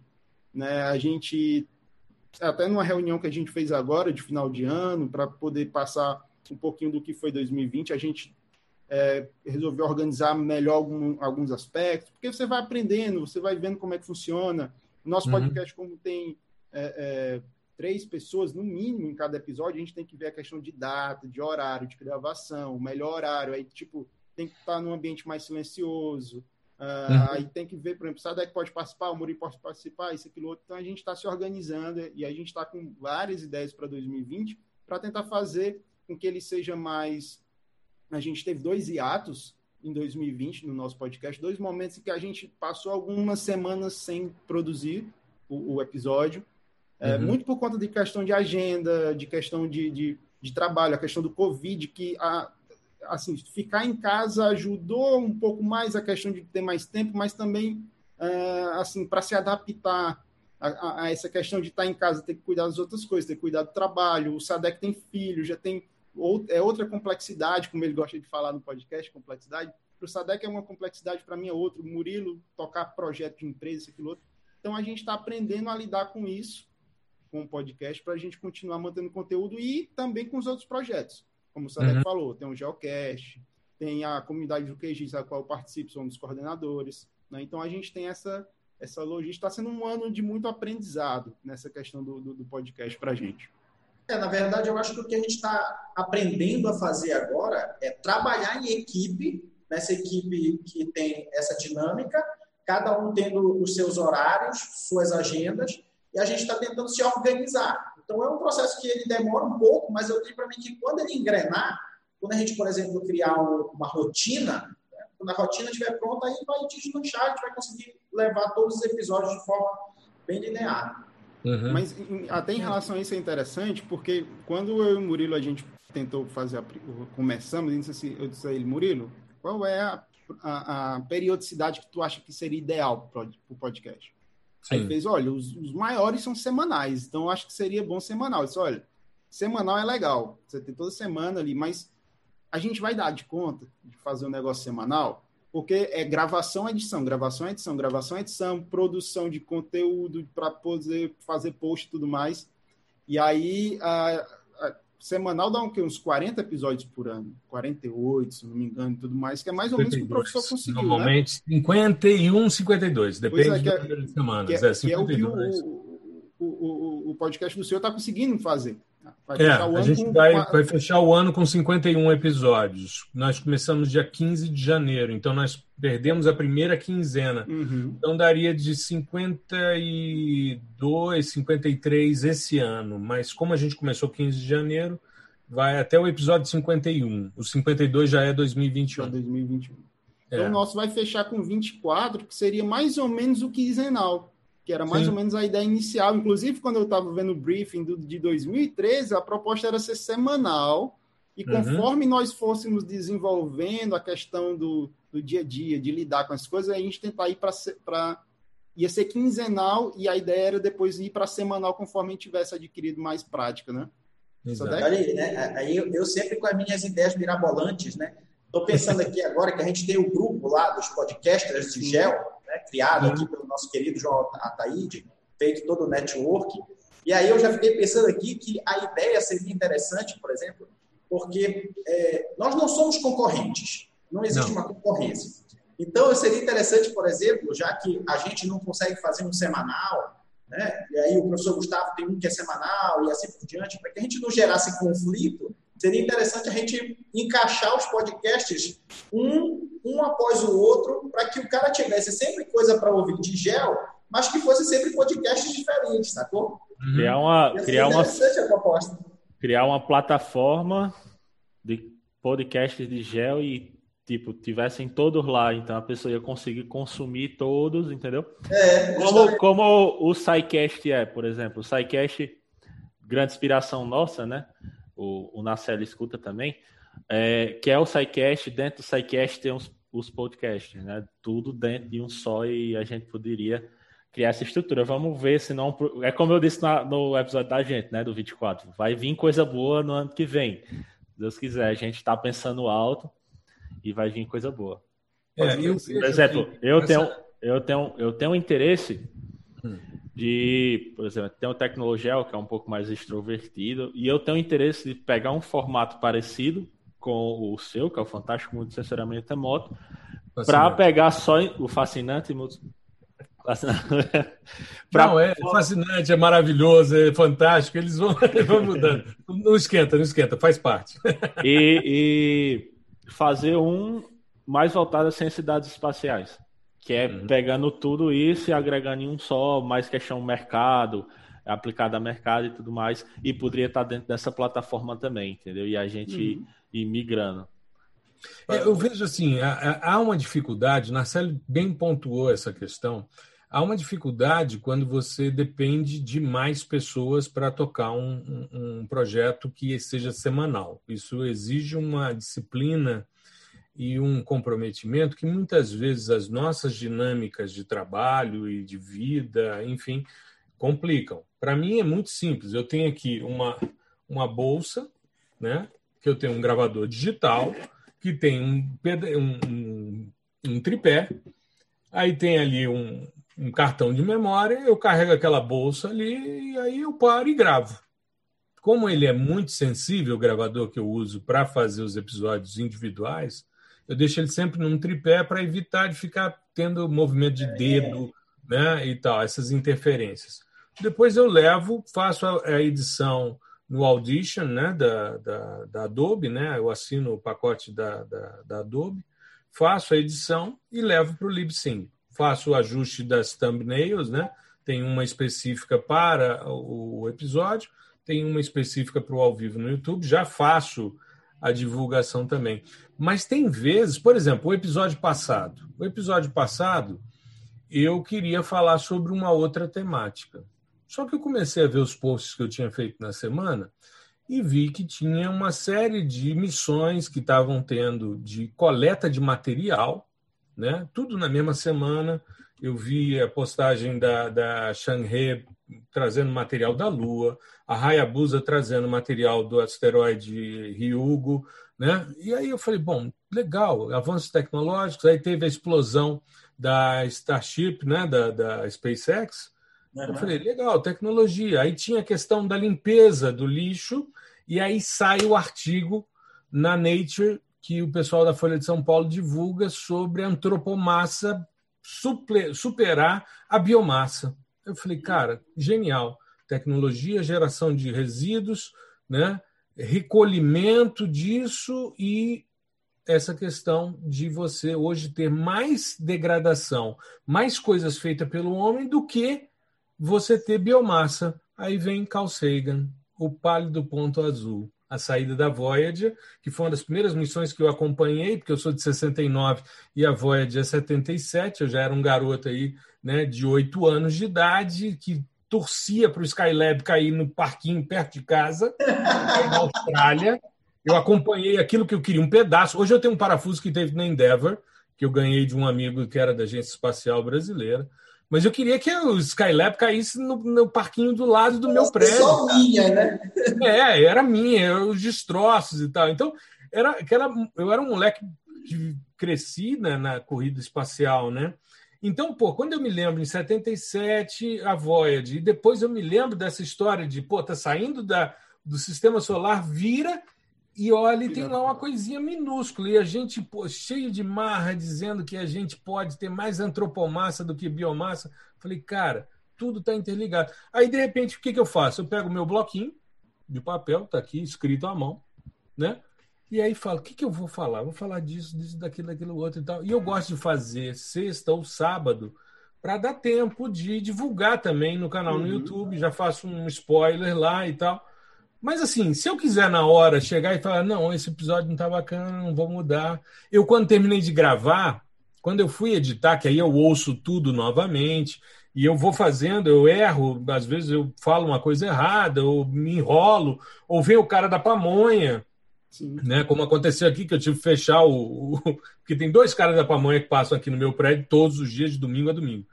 E aí, pô, você fecha aquele negócio você fala, bom, vou agora editar. Aí eu comecei a ouvir falei, cara, faz sentido. Faz sentido, tem um encadeamento lógico e tal. Legal, beleza, vou falar sobre isso. Aí mantive, mas a minha expectativa inicial não era essa. Não era essa. Eu ia falar sobre é, espectroscopia de reflectância dentro da lógica do, do CBGEL que eu fiz. Falei, ah, vou fazer isso. Eu falei, não, mas vai ficar muito teórico. Eu tenho que pegar uma questão mais. A vantagem de estar sozinho é isso, né? Cheguei, beleza, quero mudar? Beleza, rabiscos daqui, guardo outro para não perder, guardo, né? E vou aqui dentro dessa perspectiva. Mas é, a gente, para fazer, por exemplo, um episódio como esse, que seriam com cinco e mais eu, né? A gente conseguiu reunir quatro. De repente a gente não consegue. Então, tem uma. Mas se isso não for um impedimento, ou seja, de repente vocês podem fazer um episódio com dois ou com um e que dure uma hora, dure duas. Qual o problema? Né? Eu dei um suporte muito grande para o pessoal do Clube do Cientista montar o podcast deles. E eles fizeram um primeiro se apresentando, os seis, e depois o segundo eles fizeram comigo sobre analfabetismo digital, inclusão digital, games, como é que a Google, como é que o Minecraft entra dentro dessa perspectiva. E depois o Fábio veio me dizer, Gustavo, estou com dificuldade, que deu duas horas, e se eu for editar, cortar alguma coisa, vai perder alguma coisa legal. Falei, bota as duas horas. Bota as duas horas. Se quem não puder ouvir tudo de uma vez, ouve um pedaço, depois ouve outro. Tá? Essa é a vantagem. Você tem autonomia para fazer como você quer. Né? Eu gosto de fazer semanal porque, para mim, é mais fácil eu gerar um conteúdo mais denso no início da semana com o podcast e depois ficar dentro das perspectivas. No sábado, vai ao ar a, a, minha percepção de que o homem sempre se manifesta no meio de forma geométrica. Eu pego manifestações antrópicas variadas e mostro isso, e faço um post sobre isso. No domingo, eu vou falar sobre as questões de processamento de imagens de satélites por meio de softwares livres, que é a linha que eu sigo no meu curso e, na, e que está dentro da comunidade. Os easter eggs, né? É, exatamente. Então, na segunda sai o podcast, eu vou falar disso. Na segunda tarde tem o ao vivo no YouTube. Aí, terça, quarta, quinta e sexta são posts variados sobre sensoriamento remoto. Na quinta passada, nós chegamos ao milésimo é, é, post, né? E despretensioso, e vai surgindo, e vai surgindo. De repente vira uma dinâmica, né? Você todo dia passa a ser rotina. Às vezes eu acordo, tomando café e preparando o que, que eu vou postar. E aí sai, pronto, aí beleza, aí vamos tocar a vida. Aí você faz um post, você divulga para cá, para cá, para lá, vai divulgando nas diversas redes, manda para os grupos de Telegram, para Sparkle do, da Hotmart e vai fazendo esse, esse, essa teia. Uhum. E com isso, daqui a pouco você está orientando gente no direct, no Instagram, fazendo dissertação de mestrado. Eu estava vendo a quantidade de alunos do meu curso de processamento de imagens por softwares livres que hoje ou são co-orientados por mim ou orientados formalmente nas suas universidades. Então os caras começam a trabalhar comigo, pô, você não pode me orientar? Não, posso. Hoje eu tenho orientando de mestrado, de doutorado, co-orientando de doutorado, de especialização, de graduação, gente que né, percebe essa possibilidade da gente trabalhar juntos. E é isso que você falou, Sadek, da gente poder depois, dentro dessa rede, porque o Geocast Brasil é uma grande rede de pesquisa que tem uma dimensão fantástica, é. fantástica. E a gente pode implementar isso e dar chancela acadêmica a todo esse processo, porque a gente não precisa estar vinculado a uma universidade só, porque nós temos né, essa questão da possibilidade da internet, da gente avançar temos, nesse... Temos uma rede. Exato. Muito bem, então a gente viu agora na, na live que vocês fizeram, do especial de Natal, né? Parecia lá a Porta dos Fundos, né? Eu achei legal aquele negócio do episódio 24, episódio de Natal, antes, maneiríssimo, adorei a ideia. Aliás, eu acho que boas ideias devem ser compartilhadas e devem ser replicadas. Achei muito bacana. Eu não vou fazer um episódio de Natal, não, vou fazer uma retrospectiva do podcast do episódio 51. Mas eu queria que vocês me falassem um pouquinho sobre esses projetos futuros, que vocês já deram algumas dicas lá no, no, na live de vocês, mas eu queria que também a minha audiência tivesse, né, que eu espero que também esteja, ou que seja a audiência do Tecnologel, né, que a gente possa é, ver aí quais são os projetos para Tecnologel 2021. Vamos lá, Marcelo, me explica aí o que, que vocês estão pensando. Bom, como eu disse, esse 2020 a gente está aprendendo um monte de coisa, e principalmente como fazer ou não fazer algumas coisas. Por exemplo, a, a live do, do, do, do, especial de Natal foi uma brincadeira. Vamos ver se dá certo. Né? Vamos tentar fazer alguma coisa no YouTube que a gente não tinha feito. A gente tinha colocado alguns episódios no YouTube, mas, enfim, a gente quer ver o que, é que a gente consegue fazer no YouTube né, uhum. para 2021. Quem sabe, aí foi o primeiro teste, né? A gente fez uma reunião e disse: olha, vamos fazer uma live de Natal, vamos juntar todo mundo, vamos conversar sobre o que foi 2020, vamos falar sobre o podcast. Uhum. Vamos deixar a pauta livre e vamos ver o que é que o pessoal vai. vai vamos, vamos ver como é que o nosso público vai interagir. A gente conseguiu uhum. manter ali um público legal, o pessoal na, no, nos grupos do Telegram que a gente tem e tal, que já foi uma coisa legal que a gente tentou colocar no, em 2020. A gente tem mais de 100 pessoas ali no, no grupo do Telegram, tem uma, uma galera que participa mais, outras que ficam ali acompanhando, mas sempre que tem alguma coisa, tem alguém lá compartilhando novidades e tudo mais. E a gente fez uma reunião para imaginar o que, é que seria 2021, quais são os projetos, o que é que a gente pode melhorar e tudo mais. Uh, primeira coisa que a gente quer implementar para 2021 como ponto principal para o Tecnologel é a periodicidade. É tentar uhum. trabalhar com ele com a periodicidade, é baseado na experiência que a gente já teve de, de, de da dificuldade que às vezes é de juntar todo mundo.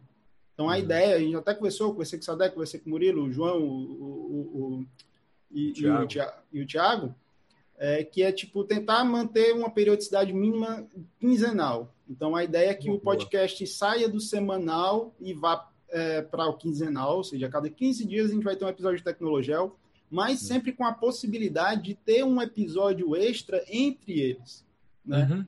Porque a, a, a gente está com algumas ideias que eu vou repassar aqui, uh, e aí, conforme a gente for produzindo, a gente não vai deixar essa. Uh, deixar claro que pode haver a lacuna, mas pode não ter, pode ter um extra ali. Uhum. Então a ideia é ter o episódio quinzen, os episódios quinzenais, que eu acho que dá mais tempo para a gente pensar em pauta, é, organizar melhor o tempo para gravação com, com, a, uhum. com, a, equipe. A ideia também é fazer é, ter os dois hosts, né? Hoje quem é host do podcast? Eu e o Murilo. É, a gente está em todos os episódios, tirando alguns que, por conta da questão da, da, dos horários de gravação, no, nesse ano de 2020, alguns episódios foram solo. Então tem um uhum. episódio do Murilo sozinho, onde a gente imita uma rádio, né, a Rádio Tecnologel.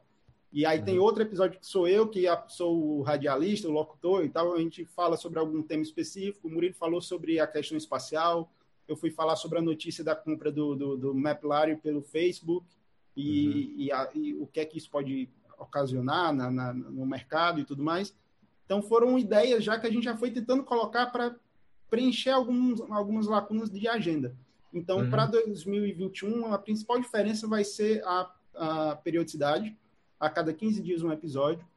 É, a gente está com ideias de fazer entrevistas também. Então, entre esses episódios, inclusive o professor Gustavo Batista vai ser o primeiro que nós vamos ter o, o prazer de conversar no. No, nas nossas rodadas de entrevista do Tecnologel. Ah, já conversei com os meninos também dos outros, dos outros podcasts. Então, uh, o pessoal do, do, do Mapear, as meninas do Mapear vão participar uh, de um uhum. episódio com a gente, né? A gente vai conversar com eles, até porque uh, a gente ficou devendo, inclusive, uma, uma conversa com o Edia no nosso podcast. ela, era, ela é ouvinte do Tecnologia, foi uma das, sempre participa, comentários e tudo mais. A gente ficou de fazer uma entrevista, acabou que por conta dessa questão de agenda não conseguiu. Elas uhum. criaram o um podcast e foi a coisa mais maravilhosa que podia acontecer talvez é, até vou, vou, fazer essa questão a inquietação do, de ver os projetos e, e, e, e ter, criar esse projeto tão bacana que foi o mapear e também já Muito conversamos legal. com os meninos do, do um papo sobre geotecnologias a gente vai trazer eles também porque a ideia é fazer esse hub é fazer uhum. essa integração é trazer outros podcasts para o nosso para que o nosso público conheça e vice-versa uhum. a gente está aberto também a participar dos demais como a gente está participando aqui né? Uhum. Para que a gente possa compartilhar eh, esse, essas oportunidades com os nossos ouvintes, né? Então, essa é uma outra coisa interessante que a gente vai fazer.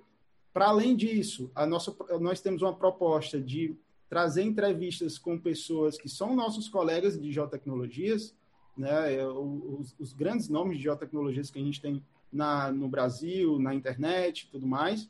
Não vou uhum. dizer os nomes nós conhecemos. Eu não vou dizer nome porque vai que não, não, não role claro, agora, né? Claro, Mas claro. todo mundo. Não, é, e fica expectativa para a audiência, Isso. né? Fica então, expectativa. E também fazer uma coisa interessante que é usar nossas redes é, de, de, de, professores e tudo mais para trazer esses professores, o protagonismo deles para dentro do podcast. Então, uhum. eu tenho aqui alguns professores aqui da, da Universidade Federal do Ceará, do Instituto Federal do Ceará, da Universidade Estadual do Ceará, da uhum. Universidade Regional do, do, do, do Cariri, que eu uhum. quero trazer eles numa, em formato de entrevista para eles falarem um pouco sobre os desafios das geotecnologias, sobre os potenciais, o que é que eles estão desenvolvendo, para trazer também essa, essas vozes para dentro do podcast. Então, essa é uma ideia que nós temos também, talvez nos, nos episódios intercalados aí. E isso são coisas que a gente vai, vai desenvolvendo para 2021, mas a gente tem dois projetos que são interessantes que a gente pretende verificar como é que vão ser eles. O primeiro é tentar fazer um crowdfunding, é, juntando com outros projetos próximos para a gente tentar. É, a ideia, até o Murilo usou um termo legal, vamos vestir a camisa do, do, dos podcasts, né? Tentar uhum. fazer para ter esse material, ter essa questão, é, para que a gente possa fazer essa, essa, esse financiamento coletivo e tentar produzir coisas e, e, e serviços para as nossas comunidades.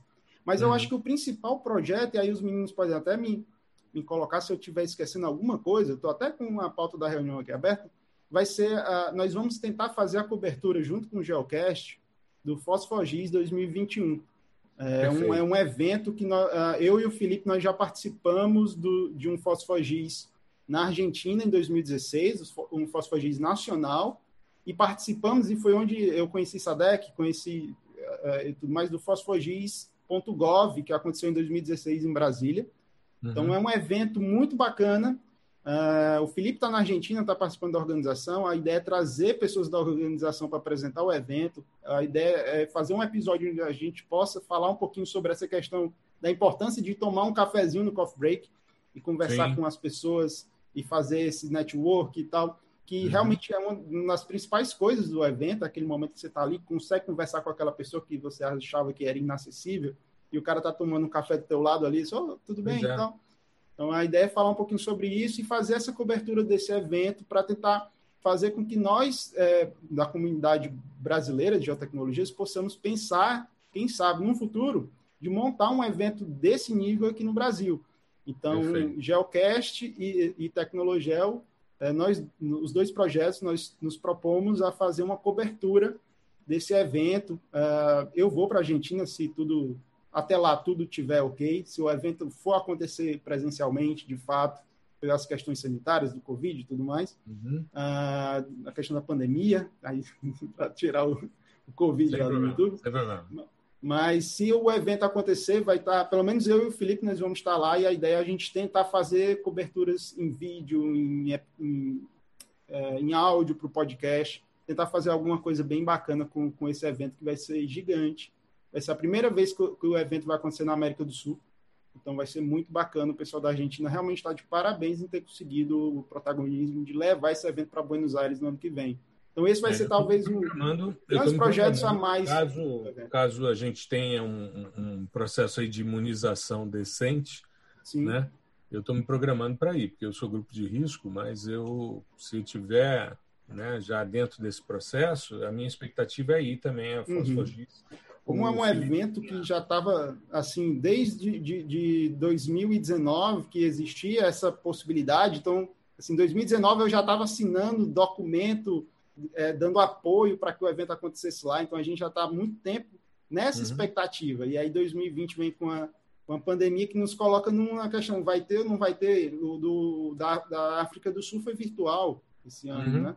Então, Sim. mas assim, o evento vai ocorrer presencial ou virtual. Aí fica Sim. em questão de como é que nós vamos estar na questão de saúde global para o ano que vem. Em setembro, Uh, esperamos que até setembro do, do, do, ano que vem tenhamos uma melhora nesse quadro geral para que possamos estar lá com as nossas máscaras, o álcool gel, o chimarrão, um mate lá em Buenos Aires. Exato, exato. E vacinado.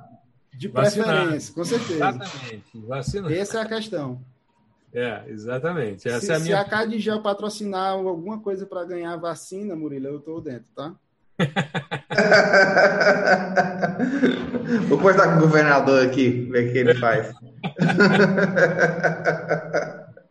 Mas assim, Sim, eu não diga. sei se é, é, eu não sei dos colegas que estão aqui se eu esqueci de dizer alguma coisa o que a gente espera para o 2021, mas é mais ou menos isso. É, é experimentar mais, produzir, manter uma, uma continuidade trazer os colegas para conversar, para divulgar mais as geotecnologias e agregar mais com os colegas do, dos outros podcasts para a gente poder criar conteúdo junto e diversificar cada vez mais esse nosso pequeno grupo da Podosfera Brasileira de Geotecnologias.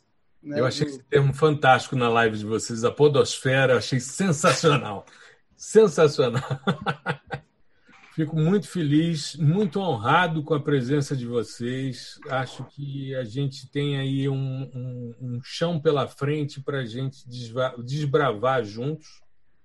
E eu acho que é uma oportunidade muito grande. O digital tem essas vantagens. A gente interage, a gente começa a trabalhar junto, a gente começa a fazer, e muitas vezes a gente nem se conhece presencialmente. Mas essa é a beleza da, da situação. Sim. São pessoas que têm mesmos objetivos como Murilo bem salientou, uh, três gerações distintas ali, né? Não que, mas enfim, eu tenho filhos da idade do João e, né? E a gente todo mundo conversando sobre a mesma coisa, com o mesmo nível de emoção, com o mesmo nível de, de predisposição em fazer melhor. Eu fico muito feliz, queria agradecer a vocês a oportunidade de estar com vocês aqui. Para mim será uma honra visitá-los no Tecnologel, num episódio de vocês, a gente poder conversar e eu falar um pouquinho de mim, um pouco mais, né? Porque eu já falo loucamente, mas enfim, né? falo muito, mas enfim, a gente poder se organizar nesse sentido. E queria agradecer a vocês, né? Dizer que uh, tenham um ano que vem extremamente produtivo. Essa questão, Narcélio, que você falou da, da periodicidade, ela é fundamental porque a, a audiência ela cria uma expectativa. Então, se você diz, olha, é quinzenal, maravilha. Então, a cada 15 dias eu tenho um novo episódio. O que vier a mais é lucro, né? Então, eu acho que é uma, uma vantagem muito bacana. Vida longa ao Tecnologel, que vocês continuem desenvolvendo os trabalhos e que possamos avançar, exatamente, que possamos avançar né, integralmente para a gente poder divulgar o geoprocessamento nas suas diversas variáveis, flancos, né, e, e com isso a gente fazer com que mais pessoas se apaixonem pela área e possam produzir. Eu queria agradecer a vocês desejar um bom fim de ano, umas festas aí sem muita aglomeração, né? É aquela história, se for aglomerar, não me convide, tá certo? Então, que a gente possa ter um ano produtivo, trabalhando juntos e que sejamos muito felizes. E a você que está nos ouvindo, se possível, fique em casa para a gente logo voltar à normalidade. Um grande abraço, tudo de bom. Tchau, tchau.